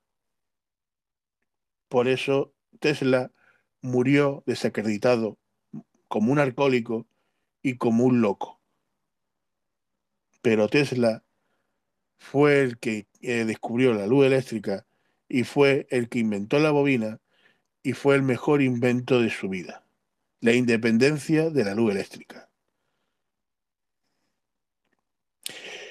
Y en España es el único país del mundo que está prohibido. Tanto la bobina de Tesla como las baterías de Tesla. Pero por lo mismo, porque las industrias de España eléctrica no le interesa que sepamos de su existencia y que sepamos de que eso no haría libre. Por eso, cuando el boom de las placas solares, salió un ministro canario, encima canario, y puso el impuesto al sol para evitar que en España el boom de las placas solares fueran a más. ¿Querías poner placas? Paga un impuesto. Ya han llegado esta gente, los podemistas, y la han quitado. Pero hasta hace poco, decía, hasta hace un año como mucho, España pues ha tenido un impuesto sol pues durante casi 10 años dos legislaturas de Rajoy más o menos, y los primer, el primer año de este gobierno el impuesto seguía. Se lo han quitado hace poco, hace un año por ahí. Total, más o menos, hemos estado 10 años con un impuesto al sol. El único país del mundo que hemos pagado por, por sacar energía al sol. Vamos, se lo cuentas a alguien y es que es de chiste. Es que es de chiste. Pero todo por culpa de las eléctricas de este país. Que no quieren que seamos libres. Quieren que sigamos pagando, pagando, pagando y pagando. Bueno, por eso digo yo. Que es de los gobernantes, Dios Lobo. Hombre, la eléctrica sí, no quiere, pero el gobernante es el que decide. Aquí mandan la, eh, aquí manda las eléctricas. ¿Por qué? Porque si tú le dices a una eléctrica, mira, que os vaya a tomar por culo, que aquí no... Ah, vale, muy bien. Pues entonces, ¿no te vas a venir de consejero con nosotros? ¿No vas a ganar 400.000 euros al mes por ser el consejero de Endesa? Aparte tu paga de ministro o de, o de expresidente. Por eso no le interesa a los gobiernos meterse con las eléctricas. Porque después se van las puertas giratorias, las puertas giratorias tan famosas de este país, a vivir del cuento y a vivir de los impuestos de España, de lo que pagamos los españoles y los inmigrantes, ojo, porque los inmigrantes pagan impuestos también, no solamente los españoles. El inmigrante que va a un bar a tomarse una cerveza está pagando un impuesto. El que va a comprar un kilo de tomate paga un impuesto. O sea, eh, que no se crean que por ser inmigrante, uy, yo, estoy, yo no pago impuestos porque vengo de afuera. Sí, sí, lo, los impuestos los pagas por todos lados. Y si quieres montar una empresa, no sé qué hace un chino, pagas impuestos. Digo un chino porque los chinos están exentos durante los primeros cinco años o tres años, no me acuerdo, de pagar impuestos. Que en definitiva, que las energías renovables es una solución, pero mmm, ya no le queda más remedio que las eléctricas y cediendo, y cediendo un poco el brazo por el tema de la contaminación. El otro día creo que fue la reunión esta tan famosa eh, donde van todos los payasos del mundo a celebrar la convención eh, del Día Mundial del Clima, o como coño se denomina esto, ¿no? Que lo único que sirve es para mm, que los políticos de nuestros países de turno vayan a reunirse, a comer y a gorronear a costa nuestra, porque yo no sé cuántas convenciones del clima han hecho ya y, nunca en ninguna han conseguido llegar a un acuerdo. Tú vas a decirle a China que deje de emitir CO2, que tiene que parar las fábricas y que tiene que dejar de emitir CO2, porque si en 10 años no, no bajamos la contaminación, el mundo se va a la mierda. Tú dile a los chinos que tienen que dejar de emitir CO2. A ver qué te dicen. O a los americanos. Por eso digo que las convenciones, por eso digo que las convenciones estas del clima es un paripé, únicamente para reunirse, echar un ratito, compartir, decir que tu país cómo va, pues de puta madre, viviendo del cuento de mi país y de, de, de, los tontos que me siguen. Para eso, para hablar cuatro gilipolleces, son las convenciones estas. Pagadas por nuestros impuestos, claro está. Pero está claro que la solución son las energías renovables, la eólica, la eléctrica, o sea, la, la, solar, las placas. Después tenemos el problema de los ecologistas. Aquí, por ejemplo, donde yo vivo, que es la zona donde más viento hay, que es Tarifa, aquí muchas veces se ha intentado mm, poner más eh, ventiladores de estos, como yo le digo, ¿y qué es lo que pasa? Te salen los ecologistas de turno, que si eso afea al paisaje, que eso no es natural, que si los pájaros chocan contra los, los, los de estos, contra las aspas, etcétera, etcétera, etcétera. Pero es que no se puede tener todo. O tenemos energía renovable o no tenemos energía renovable. Yo sé que los ventiladores estos no son muy bonitos. Y sé que a lo mejor un ave puede chocar contra ellos, igual que puede chocar contra la ventanilla de un coche o se, o se puede caer de un tendido eléctrico. O sea, que los animales eh, no dejan de ser animales, pueden tropezar como tropezamos nosotros. Claro, pero luego se acostumbrará como aquí. No pasa allí, aquí ya hay una, una farola, una gaviota y mm. una paloma turca. Eso, como han venido las palomas turcas turca aquí. Las palomas turcas son las grises que tiene el anillito. ¿eh? Es cierto, ah, y, es cierto que... Un semáforo, los animales se acostumbran y, y a los... Los animales, digamos, los animales siguen, bu siguen buscando cómo seguir haciendo su vida y ya está. Lo que sí es cierto, por ejemplo, que las placas, las placas solares están muy poco desarrolladas. Ahí sí estoy de acuerdo que hoy en día para que una casa normalita, yo que sé, de 90 metros cuadrados, tenga 100% de independencia con placas solares, necesitas por lo menos 7 o 8 placas, ¿vale? Estoy de acuerdo que es una cantidad todavía absurda porque no se ha investigado tampoco mucho en ese tema.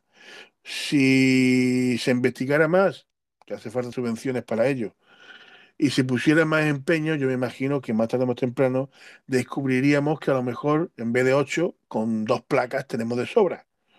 No hace falta poner tantas. Entonces, no habría que poner tantas tampoco en el campo. O sea que las placas solares también afea el campo. Pero ahora mismo es lo que tenemos. O sea, no hay otra forma de recoger la luz que yo que se sepa hoy, hoy por hoy, ni de recoger el viento tampoco. Que mira, mira, aquí tenemos el desierto de, de, Almería que se puede llenar de placas solares. Hay café. No hay fauna, no hay café. El desierto de Almería. ¿Vale? Y puede producir electricidad para toda España. ¿Qué pasa? Pues no interesa. Porque está la eléctrica. Sí, sería una opción. El desierto, el desierto de Almería podría ser podría ser una opción. Hay muchas opciones, hay muchas formas de, de hacerlo, eh, pero es que, como te he dicho, no, no, no. Los coches eléctricos, ahora le anda la bulla, ahora le anda la bulla de cargarse al diésel lo más rápido posible y de darle más favoritismo al coche eléctrico. ¿Sabéis que el coche eléctrico no es un invento del siglo XXI? El coche eléctrico es, es un invento del siglo XIX. Pero ahora es cuando interesa desarrollar el coche eléctrico. Ahora es cuando interesa. ¿Sabéis que también se inventó el coche de agua? Pero qué casualidad que la familia americana que inventó el coche de agua, cuando fue a vender la patente a Ford, que es una de las empresas más importantes en América, eh, cuando fue a la Ford a venderle la patente, mmm, la familia desapareció. Según cuentan, llegaron, llegó dos, tres, llegó dos 4x4 negro, típico de los que usan el gobierno americano. Se bajaron cuatro o cinco tíos trajeados, metieron la familia en el coche y no han vuelto a saber los vecinos más de ellos.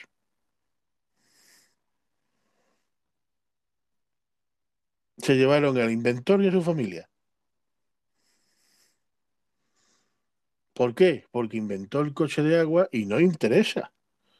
Porque si tú inventas, si ese invento llega a ver luz, tú coges el agua de tu del agua del grifo de tu casa, aunque también el agua escasea, es una escasez, por, lo menos el agua dulce en un futuro eh, será una escasez y, y habrá incluso, pienso, una guerra por el agua dulce, pero no es lo mismo coger una botella y llenar el depósito de agua desde tu casa que tener que ir a la gasolinera a llenarlo.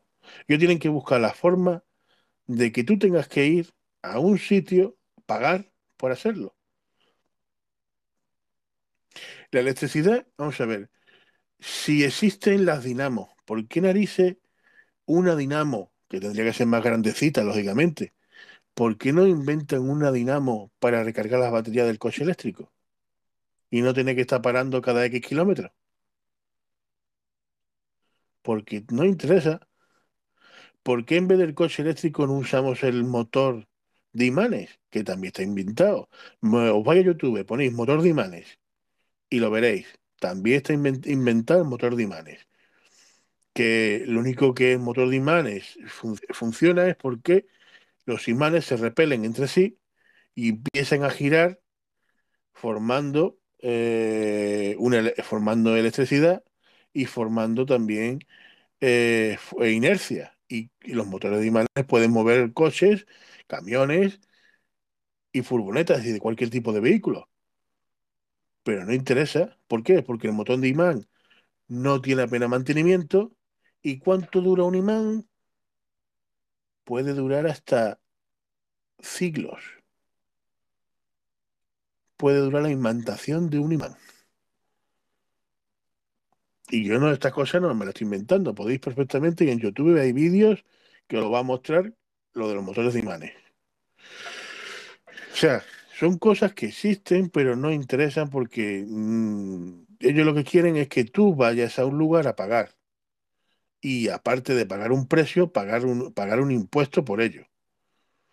Vale, el otro día, ayer estuve aquí, ayer estuve en un hotel haciendo una, tuve una entrevista, concretamente, y estuve en el Hotel Alborán.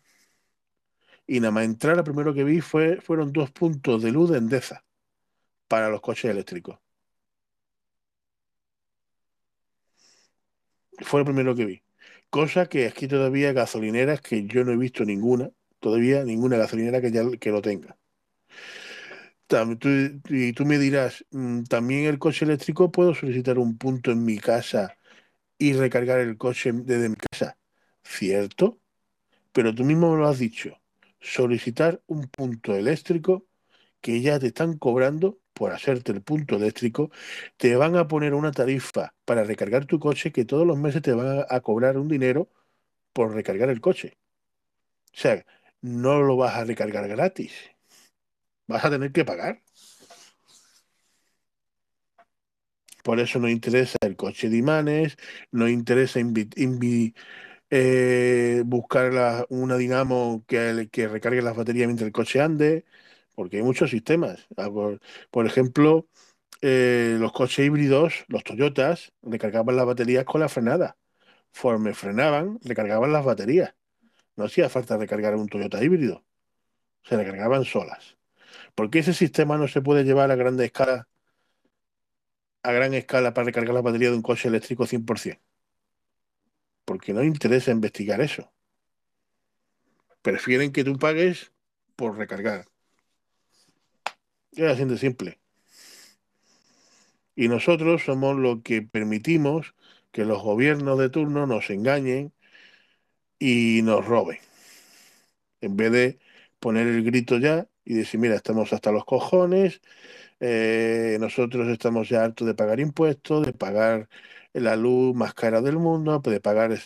Y, y, nadie se impone y nadie, digamos, está haciendo nada en ese aspecto.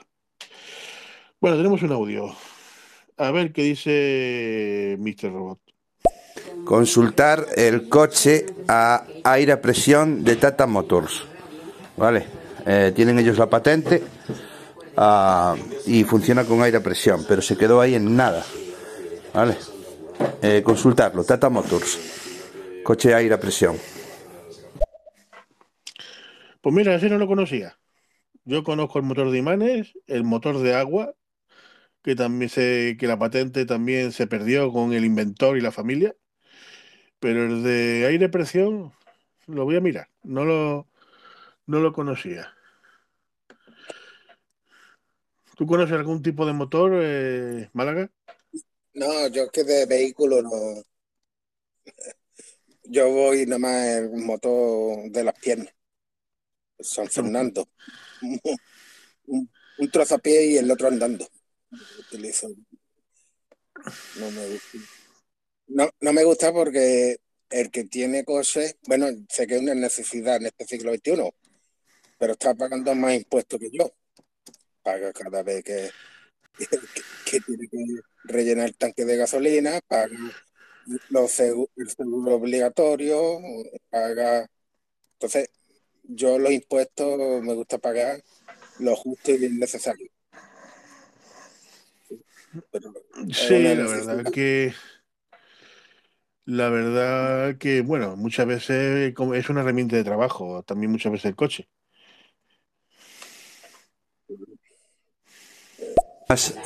Alrededor de ese motor hay, bueno, como siempre ocurre, ¿no? Eh, hay, bueno, se habla que el ingeniero que estaba trabajando en este proyecto, pues bueno, sufrió una serie de accidentes, eh, porque al final no interesaba, ¿no? Porque, pues, las pruebas que se hicieron, vale, salieron bien, fueron bastante bien, eh, lo utilizaron como vehículo de vehículo público, vale, en taxi, en autobús, funcionó bien. Eh, hablo de hace más de 10 años, ¿no? Que se hicieron esas pruebas. Luego Tata Motors creo que se hizo con la patente de este motor, si no me equivoco. A día de hoy la tiene Tata Motors, eso sí que lo sé pero ha quedado ahí en nada, lo tienen en un cajón, no sé por qué no han seguido evolucionando este motor, quizá porque era muy barato, ¿no? al final eh, creo que pues, 300 kilómetros por 3 euros no es nada, ¿no? De Madrid por 6 euros es súper barato. Y bueno, estará ahí el, el detalle. Claro. Todo viene de la empresa la forma de ganar eh, que el pueblo no somos personas, somos consumidores, ¿vale? Nos trata como consumidores. Y los gobernantes nos tratan como eh, súbditos, ¿vale? Que tenemos que pagar el impuesto. Que al contrario, los políticos están al servicio de los del pueblo. Pero en este país es al revés. El pueblo está al servicio de los políticos.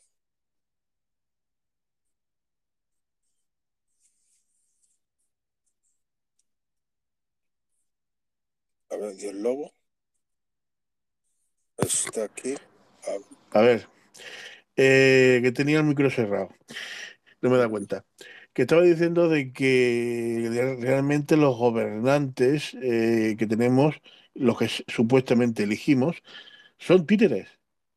Aquí manda las grandes élites, aquí gran, suelen manda la banca, manda el IBE25, eh, manda la familia Rockefeller, o sea, mm, aquí menos los gobernantes que elegimos manda todo el. Todo el mundo. Ellos simplemente son títeres, o sea, y ellos hacen o tienen que obedecer a sus amos, eh, el IBE25, familia Rockefeller, como he dicho antes, eh, los bancos, etcétera, etcétera. O sea, ellos no, no, tienen independencia. De hecho, una cosa que tenemos muy clara es lo que pasó con, con, Tesla, ¿no? Cuando Tesla quería realizar o llevar a cabo un proyecto en el que la energía fuese libre y que todos tuviesen acceso a, esta de manera gratuita. Ahí es donde empezaron los problemas, porque la persona que, bueno, estaba financiando el proyecto, ah, un banquero creo que era, si no, me, si no recuerdo mal, Claro, su idea no era regalar nada, sino cobrar por un servicio. Entonces este proyecto y bueno, prácticamente lo que es ahí terminó prácticamente Tesla. Pero bueno, esto es no, esto es que es así, ¿no? Eh, sí, lo he comentado antes. Vamos a ver, ya lo he dicho, lo que comenté antes, eh, de que Thomas Edison, el supuesto inventor de la luz, ¿no? No, no inventó la luz, realmente fue Tesla el que inventó la luz. Eh, sin embargo, claro, Tesla quería un mundo libre, un mundo, de ahí, de ahí la torre Tesla, quería un mundo libre y cada uno tuviera la independencia. Pero claro, Thomas Edison tenía otra forma de pensar, que era la de cobrarte la, cobrarte la luz, llevártela hasta casa, pero cobrándotela. Entonces, claro, el, el, sistema capitalista que había implantado le interesaba más una idea más que la otra. Por eso murió al final, como he dicho, murió como un borracho, como un loco y desacreditado hasta por su propia familia. O sea que... Eh, y no os confundáis con la fábrica de hoy en día de Tesla, porque Tesla hoy en día simplemente lo que hace es llevar el nombre, el, nombre de, eh, de, esa persona, pero realmente Tesla hoy siglo XXI no es, no tiene nada que ver con las ideas de ese, de ese gran genio.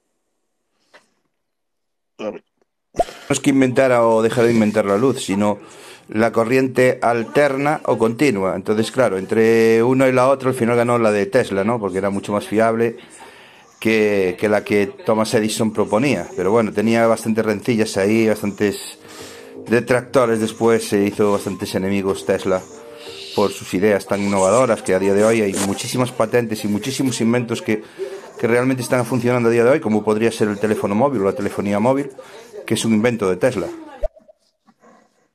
Efectivamente, el móvil es un invento de Tesla. Esto, Mr. Boss, si quieres subirte, eh, le das le das y te, subimos, vamos.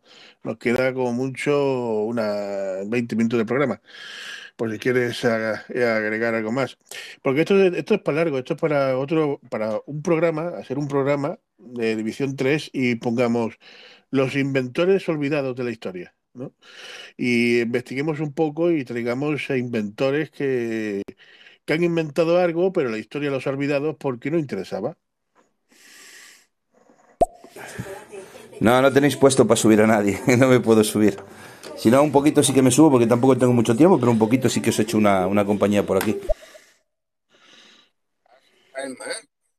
¿Darle más? No, no, eh, no sale. A mí a nosotros no sale porque tenemos la estrella, pero está cerrado. Espérate. Ahora debe poder. O si no, creo que también por aquí debería dejarme eh, añadir a la charla. llámalo. ¿Puedes llamar? Si no está de oye. No, vale.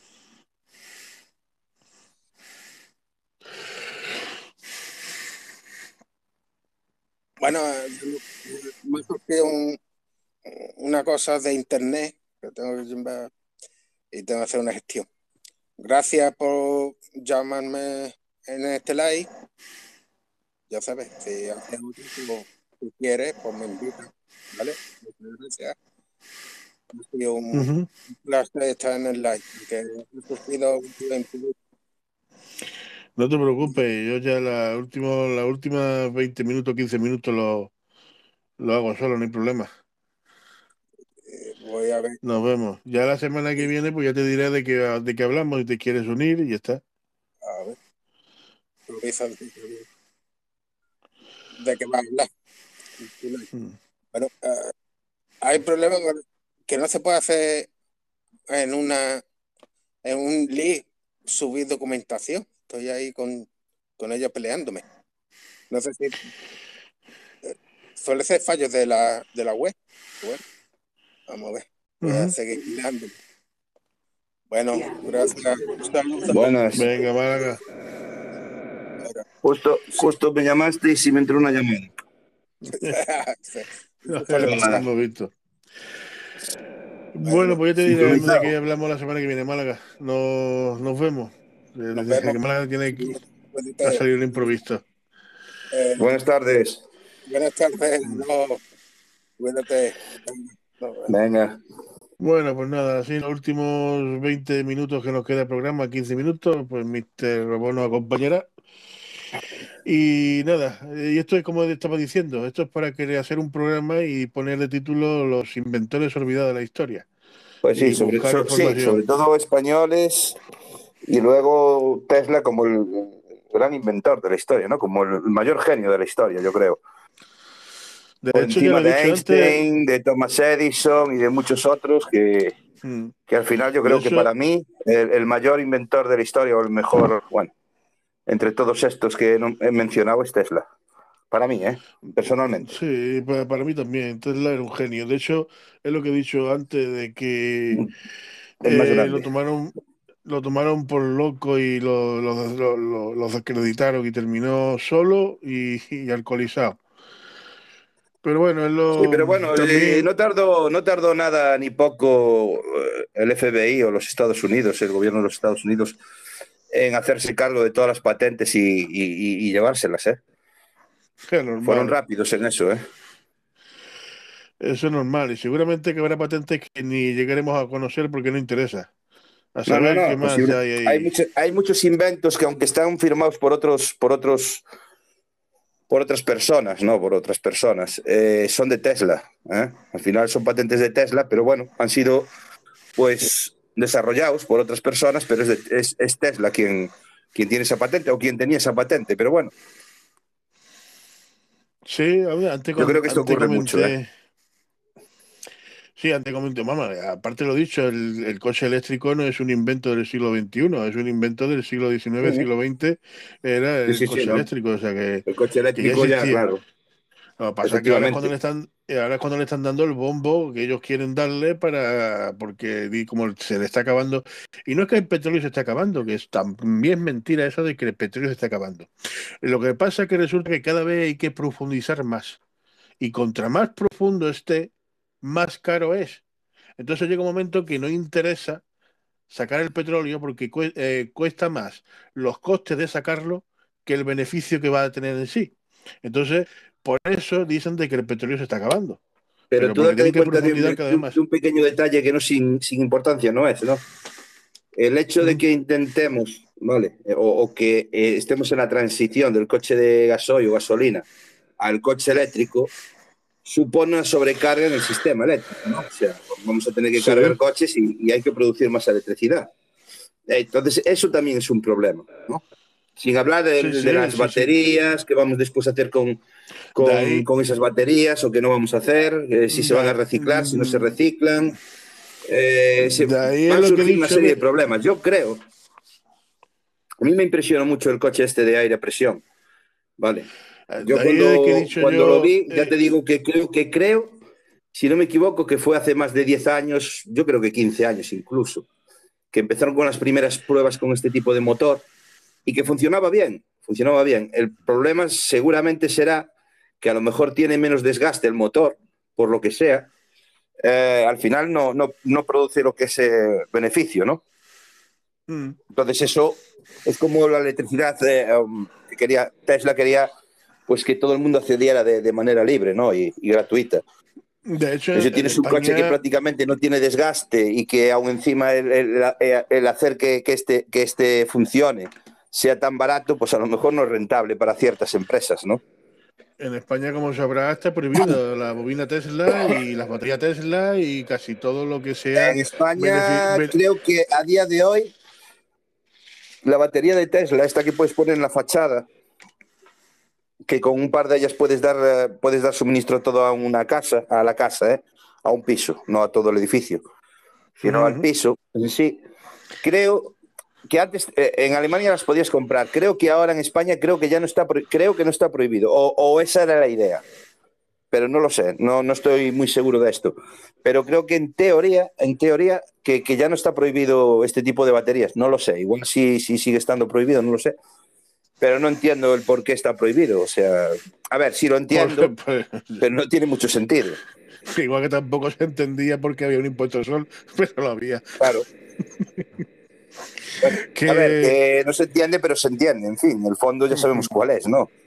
el recaudar dinero, ¿no? Entonces, bueno, pues es como la, la, bobina eléctrica, que también, se, también está prohibida en España, la bobina eléctrica, porque la bobina eléctrica es que es curiosa, es que la bobina eléctrica no necesita nada, sino recoge, recoge la electricidad del manto de la Tierra, o sea, de la, perdón, del manto, de la estratosfera de la Tierra, de, de los imanes, y, puede alimentar perfectamente, eh, puede, eh, perfectamente, puede alimentar perfectamente una torre Tesla, un edificio entero que no es más que las propias sí, pero fíjate que... aunque tienen el conocimiento y algunos, algunos han estado en el desarrollo de este tipo de motores, como el de aire a presión que te comentaba, no han ido a ningún lado.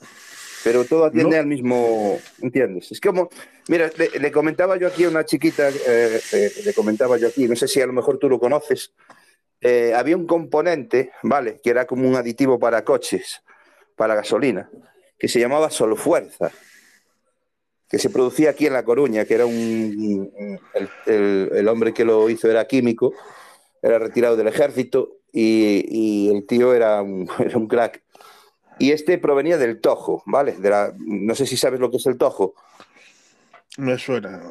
Es una planta muy típica o, autóctona de Galicia.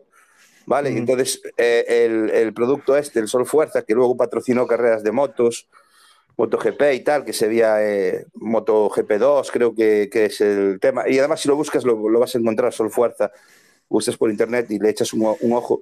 Pues mira, yo me acuerdo siendo chaval, porque esto era enfrente de mi casa, ¿no? Se producía enfrente de mi casa. A día de hoy no, podría ser, porque eso, imagínate, hubiese volado el edificio, pero vamos, él solo. Eh, pues eh, las, o sea, las pruebas que se hacían con este producto eran sin gasoil y sin gasolina, solo el producto, a pelo sin más, en un Porsche 911 Carrera de, aquel, de aquel entonces, de los antiguos, y en una Vespino que tenía todo el día funcionando con el puñetero ruido que metía eso, justo enfrente de mi ventana, siempre me acordaré. Y ese producto podía mover el coche perfectamente sin necesidad de gasolina o gasoil. De hecho, yo tenía un compañero que el, que el padre era amigo de este chico, o de este señor, que ya era mayor, y como le regalaba el producto, el chaval, en vez de, echar, eh, en vez de echarle gasolina o gasoil, le metía el producto directo. Y el coche turraba como un loco, tío. Era una puta pasada. Pero, ¿qué pasó con esto? Pues vino Repsol, lo compró y se acabó. Y desapareció. La patente de ese producto la tiene Repsol. Es lo que suele pasar, que muchas empresas o la compran o los mismos gobiernos te quitan del medio, porque el que inventó el coche de agua no se ha vuelto a saber nada de él. Y lo único que dicen los americanos, los vecinos de él, que un día llegaron dos, dos coches negros, eh, de estos típicos que usan el Ministerio de, América, se bajaron dos o tres beatrajeados de arriba abajo también de negro que metieron la familia en el 4x4 al, al inventor y demás y no han vuelto no han vuelto a pisar la casa. Desde entonces, ya, y eso hace ya más, de, 10 años. El tojo, como por ejemplo, que es una, una planta que aquí se da como eso es una peste, eso crece como si fuera, vamos, el demonio. ¿Sabes? No es un problema de mm. producción, es un problema que digas tú, bueno, pues no vamos a tener tojo. Bueno, a lo mejor, a ver, habría que crear plantaciones enormes para dar, para surtir, ¿no? Pero que te digo que como tal el producto que era un aditivo para lo tenían tanto para gasoil como para gasolina, que yo creo que era el mismo. Lo que hacía era que, bueno, pues por donde pasaba eh, la gasolina, los conductos, las tuberías, donde pasa la gasolina, pues lo, limpiaba, estaba siempre el coche. Ya te digo, las pruebas se hacían en 911 carrera y aquello se pasaba todo el día dando vueltas a la manzana, era una locura. Vuelta y, solo se cargaba con este producto y este producto proviene del Tojo. Lo compró Rexol y a partir de ahí pues desapareció. Ya creo que no lo venden ni como aditivo ni, nada. Pero bueno, que tampoco mm. lo han propuesto como un tipo de combustible alternativo a la gasolina o al gasoil. Entonces yo creo que hay muchas cosas que están guardadas en el cajón, evidentemente, por, por, por, cuestiones económicas, ¿no?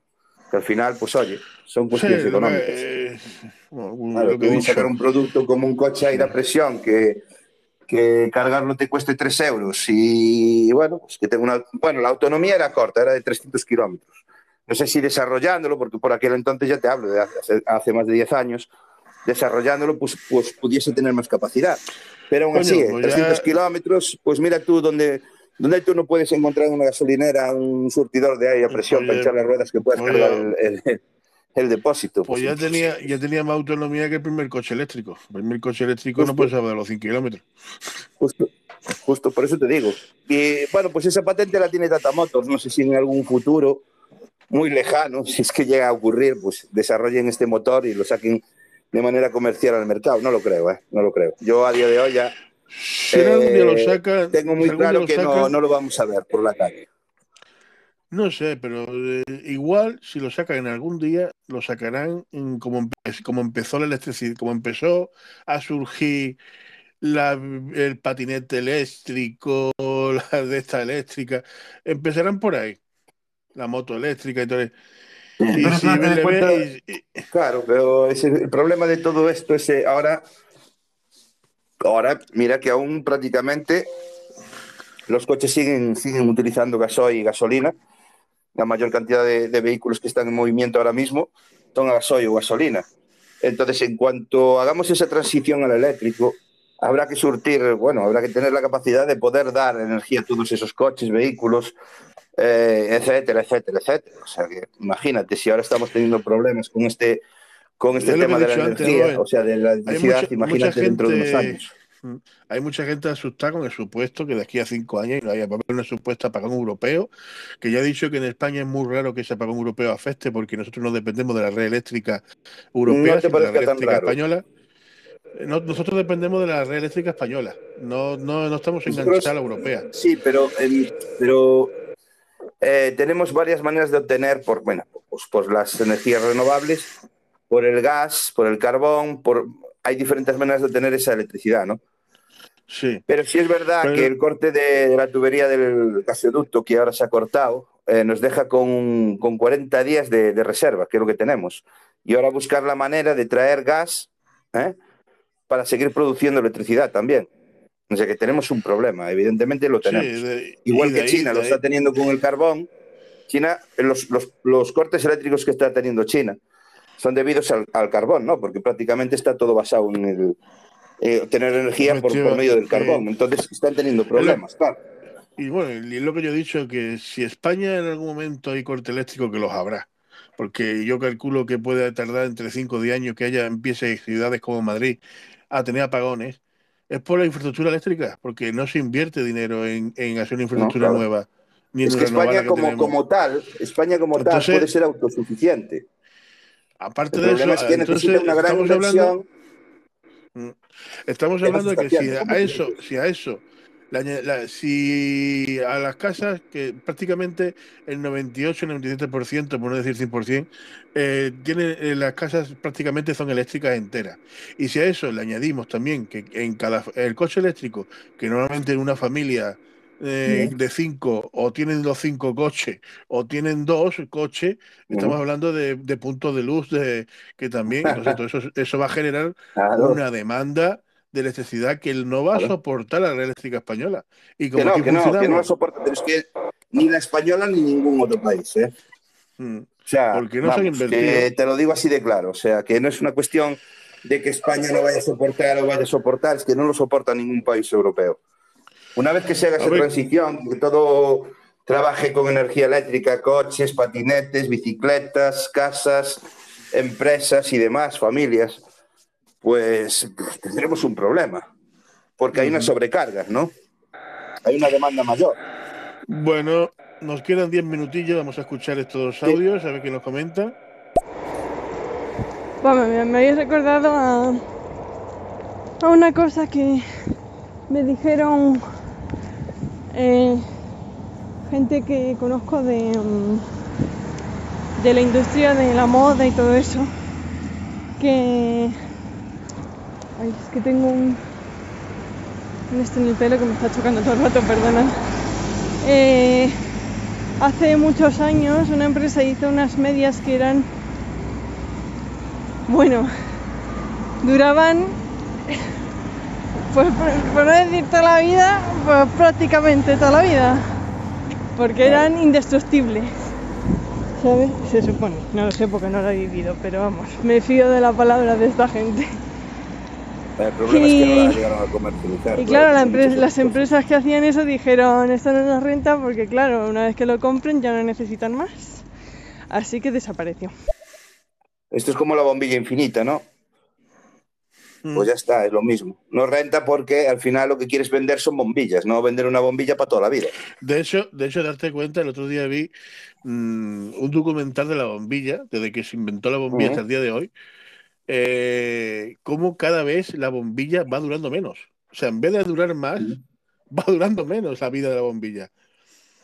Como Eh, las baterías, la bombilla, de... Claro. eh, de hecho, hay una bombilla, no sé en qué parte del mundo, que, toda- que desde que se inventó hasta el día de hoy, sigue funcionando.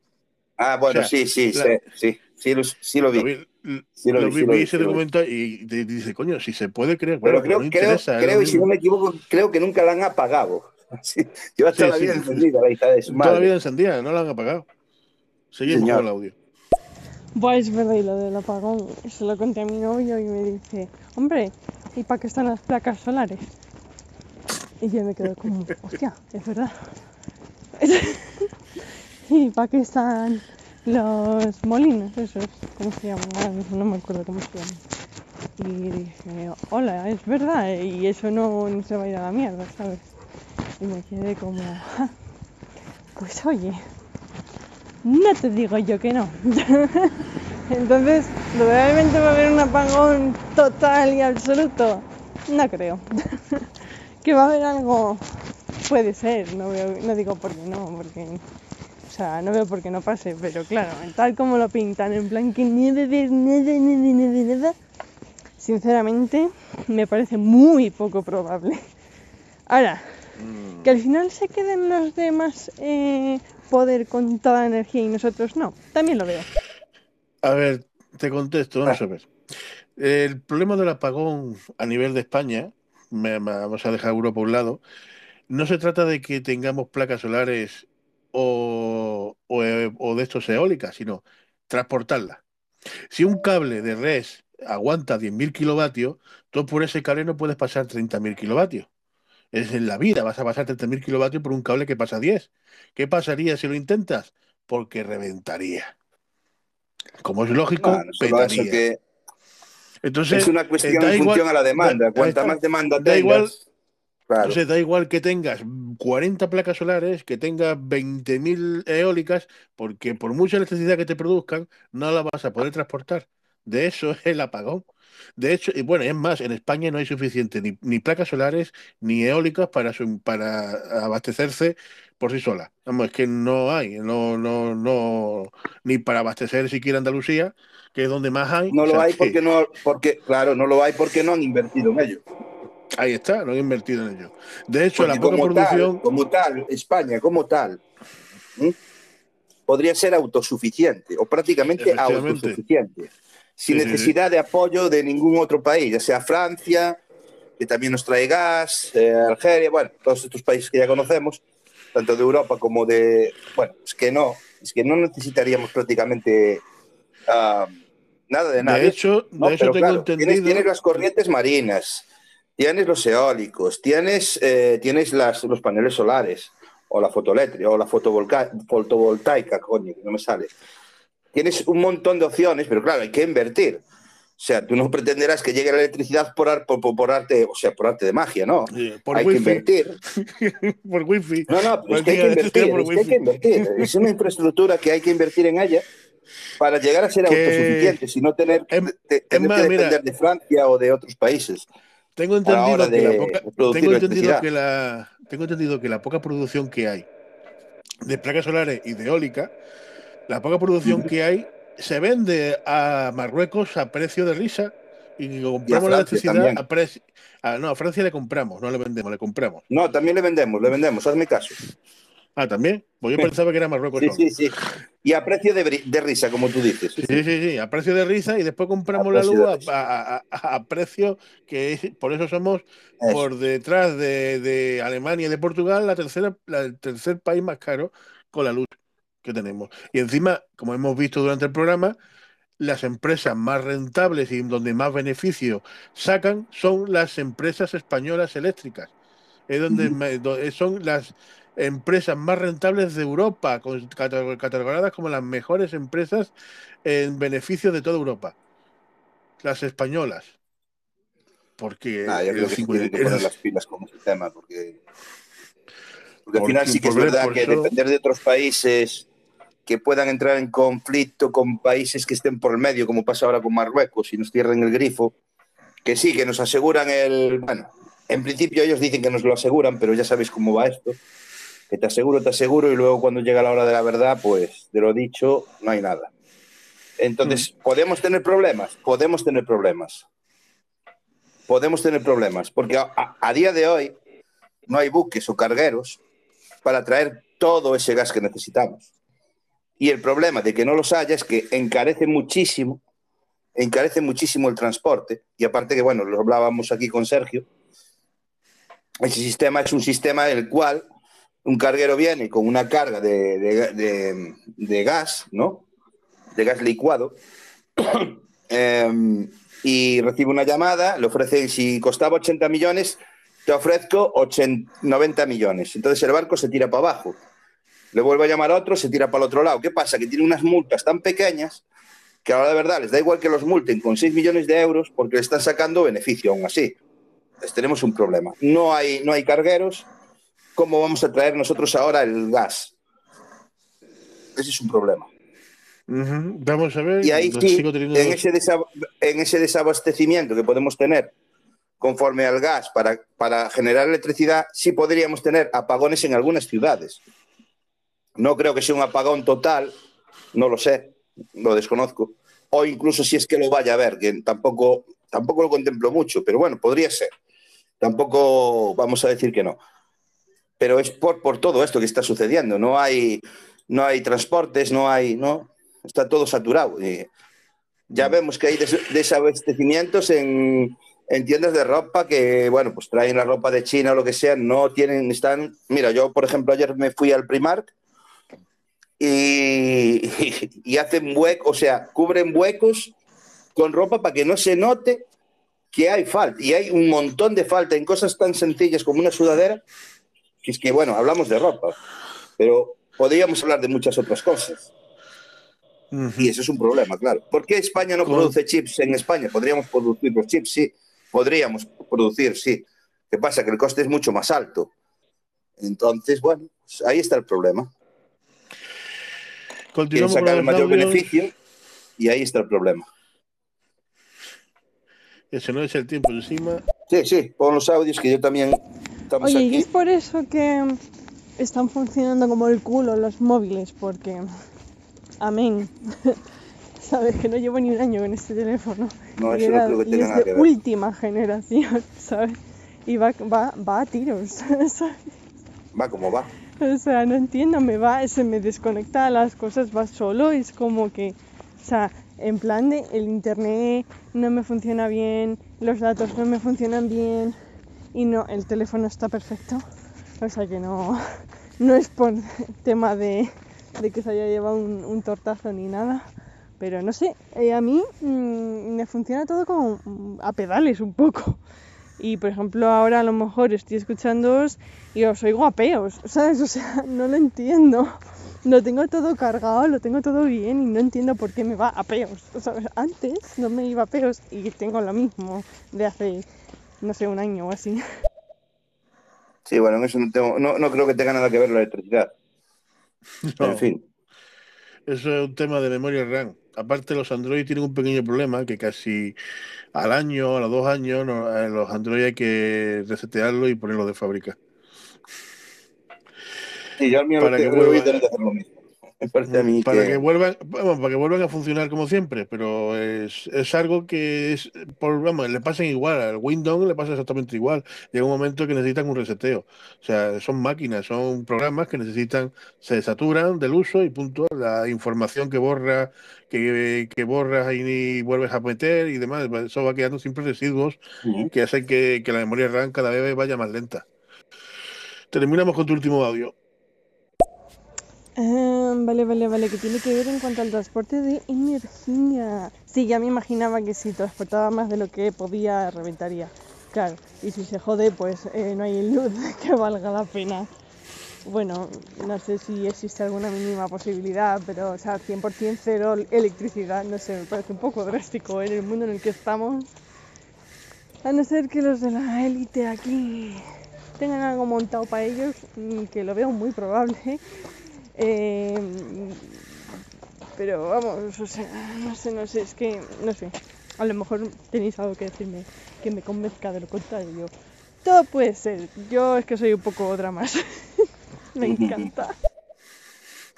Pues mira, hasta una erupción solar podría dejar sin luz al mundo entero. y erupciones solares pasan, erupciones solares pasan todos los días. Lo que pasa es que la misma eh, estratosfera, la misma implantación de la Tierra, evitan que llegue hasta, hasta nosotros. Y además mm, es inofensiva para el ser humano, pero para lo que es todo lo que es electrónica es mortal. No, pero sí que es verdad, sí que es verdad, hay una, hay una web, ahora, bueno, hay una web donde tú puedes mirar el tráfico marítimo, ¿no? Y entonces tú ves todo el atasco que hay de buques, de cargueros, ¿eh? no hablo de, de embarcaciones de recreo, de pesca, no, no, no, de transporte, ¿no? Embarcaciones, buques o cargueros, está todo colapsado, o sea, está atascado.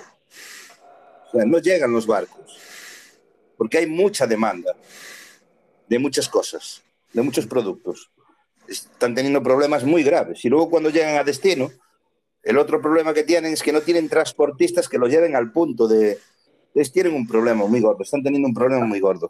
Esta es la explicación que nos dan y sí, en la web puedes mirarlo y ves todo el atasco que hay en este... es, un atasco tremendo. ¿Cómo lo van a solucionar? Pues no lo sé. A ver lo que pasa. A ver lo que pasa. Bueno, señores, eh, vamos ahí ya terminando, ¿vale? Eh, sí. Hasta aquí ha sido el, bueno, te queda un audio, un momentito, no he visto, no, no, no, no, me ha faltado hasta ahora. Pues nada, haré un reseteo y eso y lo haré a ver, pero me parece, es que como ha coincidido todo, diga, pues será por eso. Pero bueno, a resetear el teléfono en cuanto pueda, porque ahora mismo como que, como que no puedo. Pero sí mira que soy de limpiar el teléfono cada X tiempo y tal, pero es que aún así yo creo que... el teléfono necesita yo creo que ser como... Bueno, tampoco es que lo haya apagado muchas veces, pero eso yo creo que no lo hace nadie. Apagar el teléfono es como... No puedo. Se me va la vida. Se apaga el teléfono. Pero bueno, no sé. Miraré a ver si es eso. Ya diré. Pues un teléfono necesita reiniciarse cada X tiempo también. O sea que tienes que apagarlo más a Necesito reiniciar el mío y aún no lo, no lo he hecho. ¿Y, ¿Y eso por qué pasa? ¿Por qué, ¿Por qué hay tanta demanda? O sea, no entiendo. ¿Por qué? Perdón. Estoy como, como Dios lobo, jadeando. Perdona, no, no, no es por meterme contigo. Es que me ha sorprendido que respiraras así y me, estaba quedando sin aire y me has recordado a ti. Que, mm, que no entiendo, porque a ver, entiendo que a lo mejor con, con, con yo qué sé, a la que la gente está más en casa y eso, teletrabajo y tal, bueno, ahora no tanto, pero al menos en, no sé, como que ahora con Twitch y todo eso, como que todo el mundo necesita el PC para jugar, ¿sabes? Entonces, por ahí puedo entender el tema, pero no sé, con ropa y con comida y con eso, pues, pues, pues no lo entiendo. ¿Dónde está el problema ahí? Ni que estuviéramos jalando más de lo debido, no sé. No, hay una fuerte demanda. De Bueno, reiniciarlo lo, he reiniciado, pero es que no creo que sea lo mismo que lo apagues, esperes y lo vuelvas a encender a reiniciarlo, ¿no? Reiniciarlo, reiniciarlo lo he reiniciado muchas veces, eso seguro, porque ya digo, no lleva conmigo un año, pero va a hacer el año, o sea que tampoco le puedo exigir mucho más. Eh, pero sí, no, no, lo que necesitas es un, un- que lo limpie de cero y lo ponga otra vez como estaba, porque sí es posible que pase por eso, ¿eh? no sé, ¿eh? tampoco lo, lo puedo decir porque no lo he comprobado. Bueno, Cari, nosotros nos vamos, te va a contestar Ujú. por qué la demanda rápido eh, Mr. Robot y nos vamos y nos tenemos que ir porque si no, no, no, terminamos nunca. Eh, contéstale por qué esa, esa demanda tan agresiva de golpe que está viendo. Pues por eso, por, por lo mismo que, que por la pandemia, ¿no? Salimos de una pandemia, o, o entre comillas salimos, eh, y la, la demanda ha aumentado. ¿eh? Esa es la explicación que ellos dan, ¿no? Por el aumento de la de- demanda que se está realizando ahora mismo. Y ese es el problema, ¿no? Salir de una pandemia en la que prácticamente estaba todo paralizado. Prácticamente muchas fábricas habían paralizado su actividad y ahora cuando han abierto o, o reabierto ¿no? la actividad o han aumentado esa actividad por la demanda tan grande que hay, pues se han visto saturados. Y este es el problema. Después también hay que añadir el problema de cortes de suministro eléctrico en China por la falta de carbón, que eso hace que las fábricas también tengan que paralizar su producción, etcétera, etcétera. Entonces hay, hay una fuerte demanda, pero no se puede atender a esa demanda. A eso únele también lo del transporte, o sea, los cargueros y los transportistas y demás, pues tienes un problema gordo y al final todo se junta y es la tormenta, como digamos, la tormenta perfecta, ¿no? Eh, ese es el problema. Mayormente ese es el problema y como ellos lo han explicado, o sea, no es que lo diga yo. Y a lo mejor me estoy equivocando o esté metiendo algo de más o, o me esté olvidando de algo, pero que en principio el problema es ese. Eh, la fuerte demanda que hay después de salir una pandemia, o estamos saliendo de una pandemia, cuando las fábricas estaban paralizadas, prácticamente paralizadas, y no había, esa, eh, no había demanda. Ahora que se ha abierto todo, que todo ha vuelto a funcionar más o menos de una manera normal, ¿eh? se produce esa demanda tan fuerte que no pueden, no pueden atender por transporte, por mil cosas, por falta de electricidad en cortes en fábricas en China, que prácticamente la fábrica del mundo es China, ¿no? Si China mañana parase todas sus fábricas, pues nosotros, imagínate. No hablo de temas de alimentación, sino en muchos productos que utilizamos a diario, que son producidos en China, que si para esa, esa producción, pues no tendríamos, evidentemente. Mm. Hemos delegado en, en China prácticamente la producción del mundo por costes, por costes. ¿no? Sacar más, mayor beneficio, por ejemplo, por, lo que decía antes, ¿no? España podría producir chips, claro que podría, pero ¿a qué coste? ¿Y qué beneficios y qué margen de beneficio te deja a ti? Eh, claro, aquí lo que prima al final es pues el mayor beneficio que tú puedas sacar como empresa y comprar al menor precio posible para poder sacar un mayor beneficio. Si no, nadie produciría en, en China, ¿no? Pues eso Bueno, es. ya se me ha despertado, ya se me ha despertado hasta la peque. Bueno, Yo decir de que respiro así, porque aparte que soy asmático, aparte que soy asmático, también con el tema del COVID, la época que estuve encerrado, pues me he puesto bastante obeso. Y eso Eso. implica una cosa a la otra. Bueno, hasta aquí División 3. Eh, ya está, se empieza a escuchar la sintonía de fondo. Nada más que decir que ha sido un placer el primer programa de División 3 en, en estéreo. Vuelvo a recordar de que este programa tiene es su tercera temporada, pero ahora en estéreo. Las dos primeras fueron en YouTube. Como he dicho antes, por motivo de tiempo no puedo hacer vídeos de más o menos de una calidad decente, pues decidí hacerlo en estéreo y, y en un futuro igual retomaré a través de YouTube, pero de momento no tengo tiempo para editar y recortar y hacer las Sí. cosas medio decentes. Ha sido un placer eh, tener a Málaga y ahora a Mr. Robot aquí con nosotros el primer programa. Hemos hablado de las eléctricas, hemos visto cómo eh, desglosar una factura, bueno, visto, escuchado.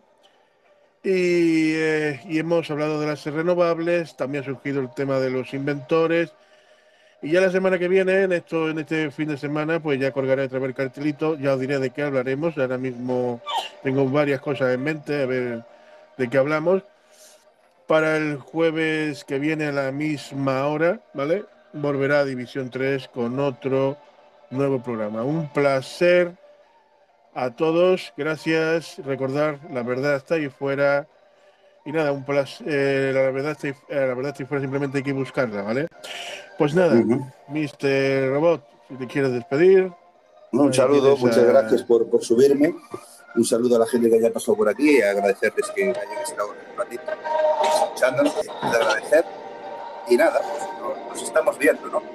Entre unos y otros, pues vamos haciendo cosas interesantes aquí en estéreo, que es lo que, o como debería de ser, ¿no? Entonces, traer cosas, información interesante para las personas que puedan, pues, pues obtener esa información de manera libre y gratuita. Bueno, y deciros de que si reproducís esto, no os preocupéis, eh, que la música que se escucha es sin derecho de autor, o sea que Eso. no tiene que poner o pega, no tiene que pega a nadie. Es una música épica de, de, de, sin derechos de autor. No hay problema para reproducirla en cualquier lugar. Eso. Pues nada, nos vemos el jueves que viene a la misma hora con División 3. Chao. Un saludo. Saludos.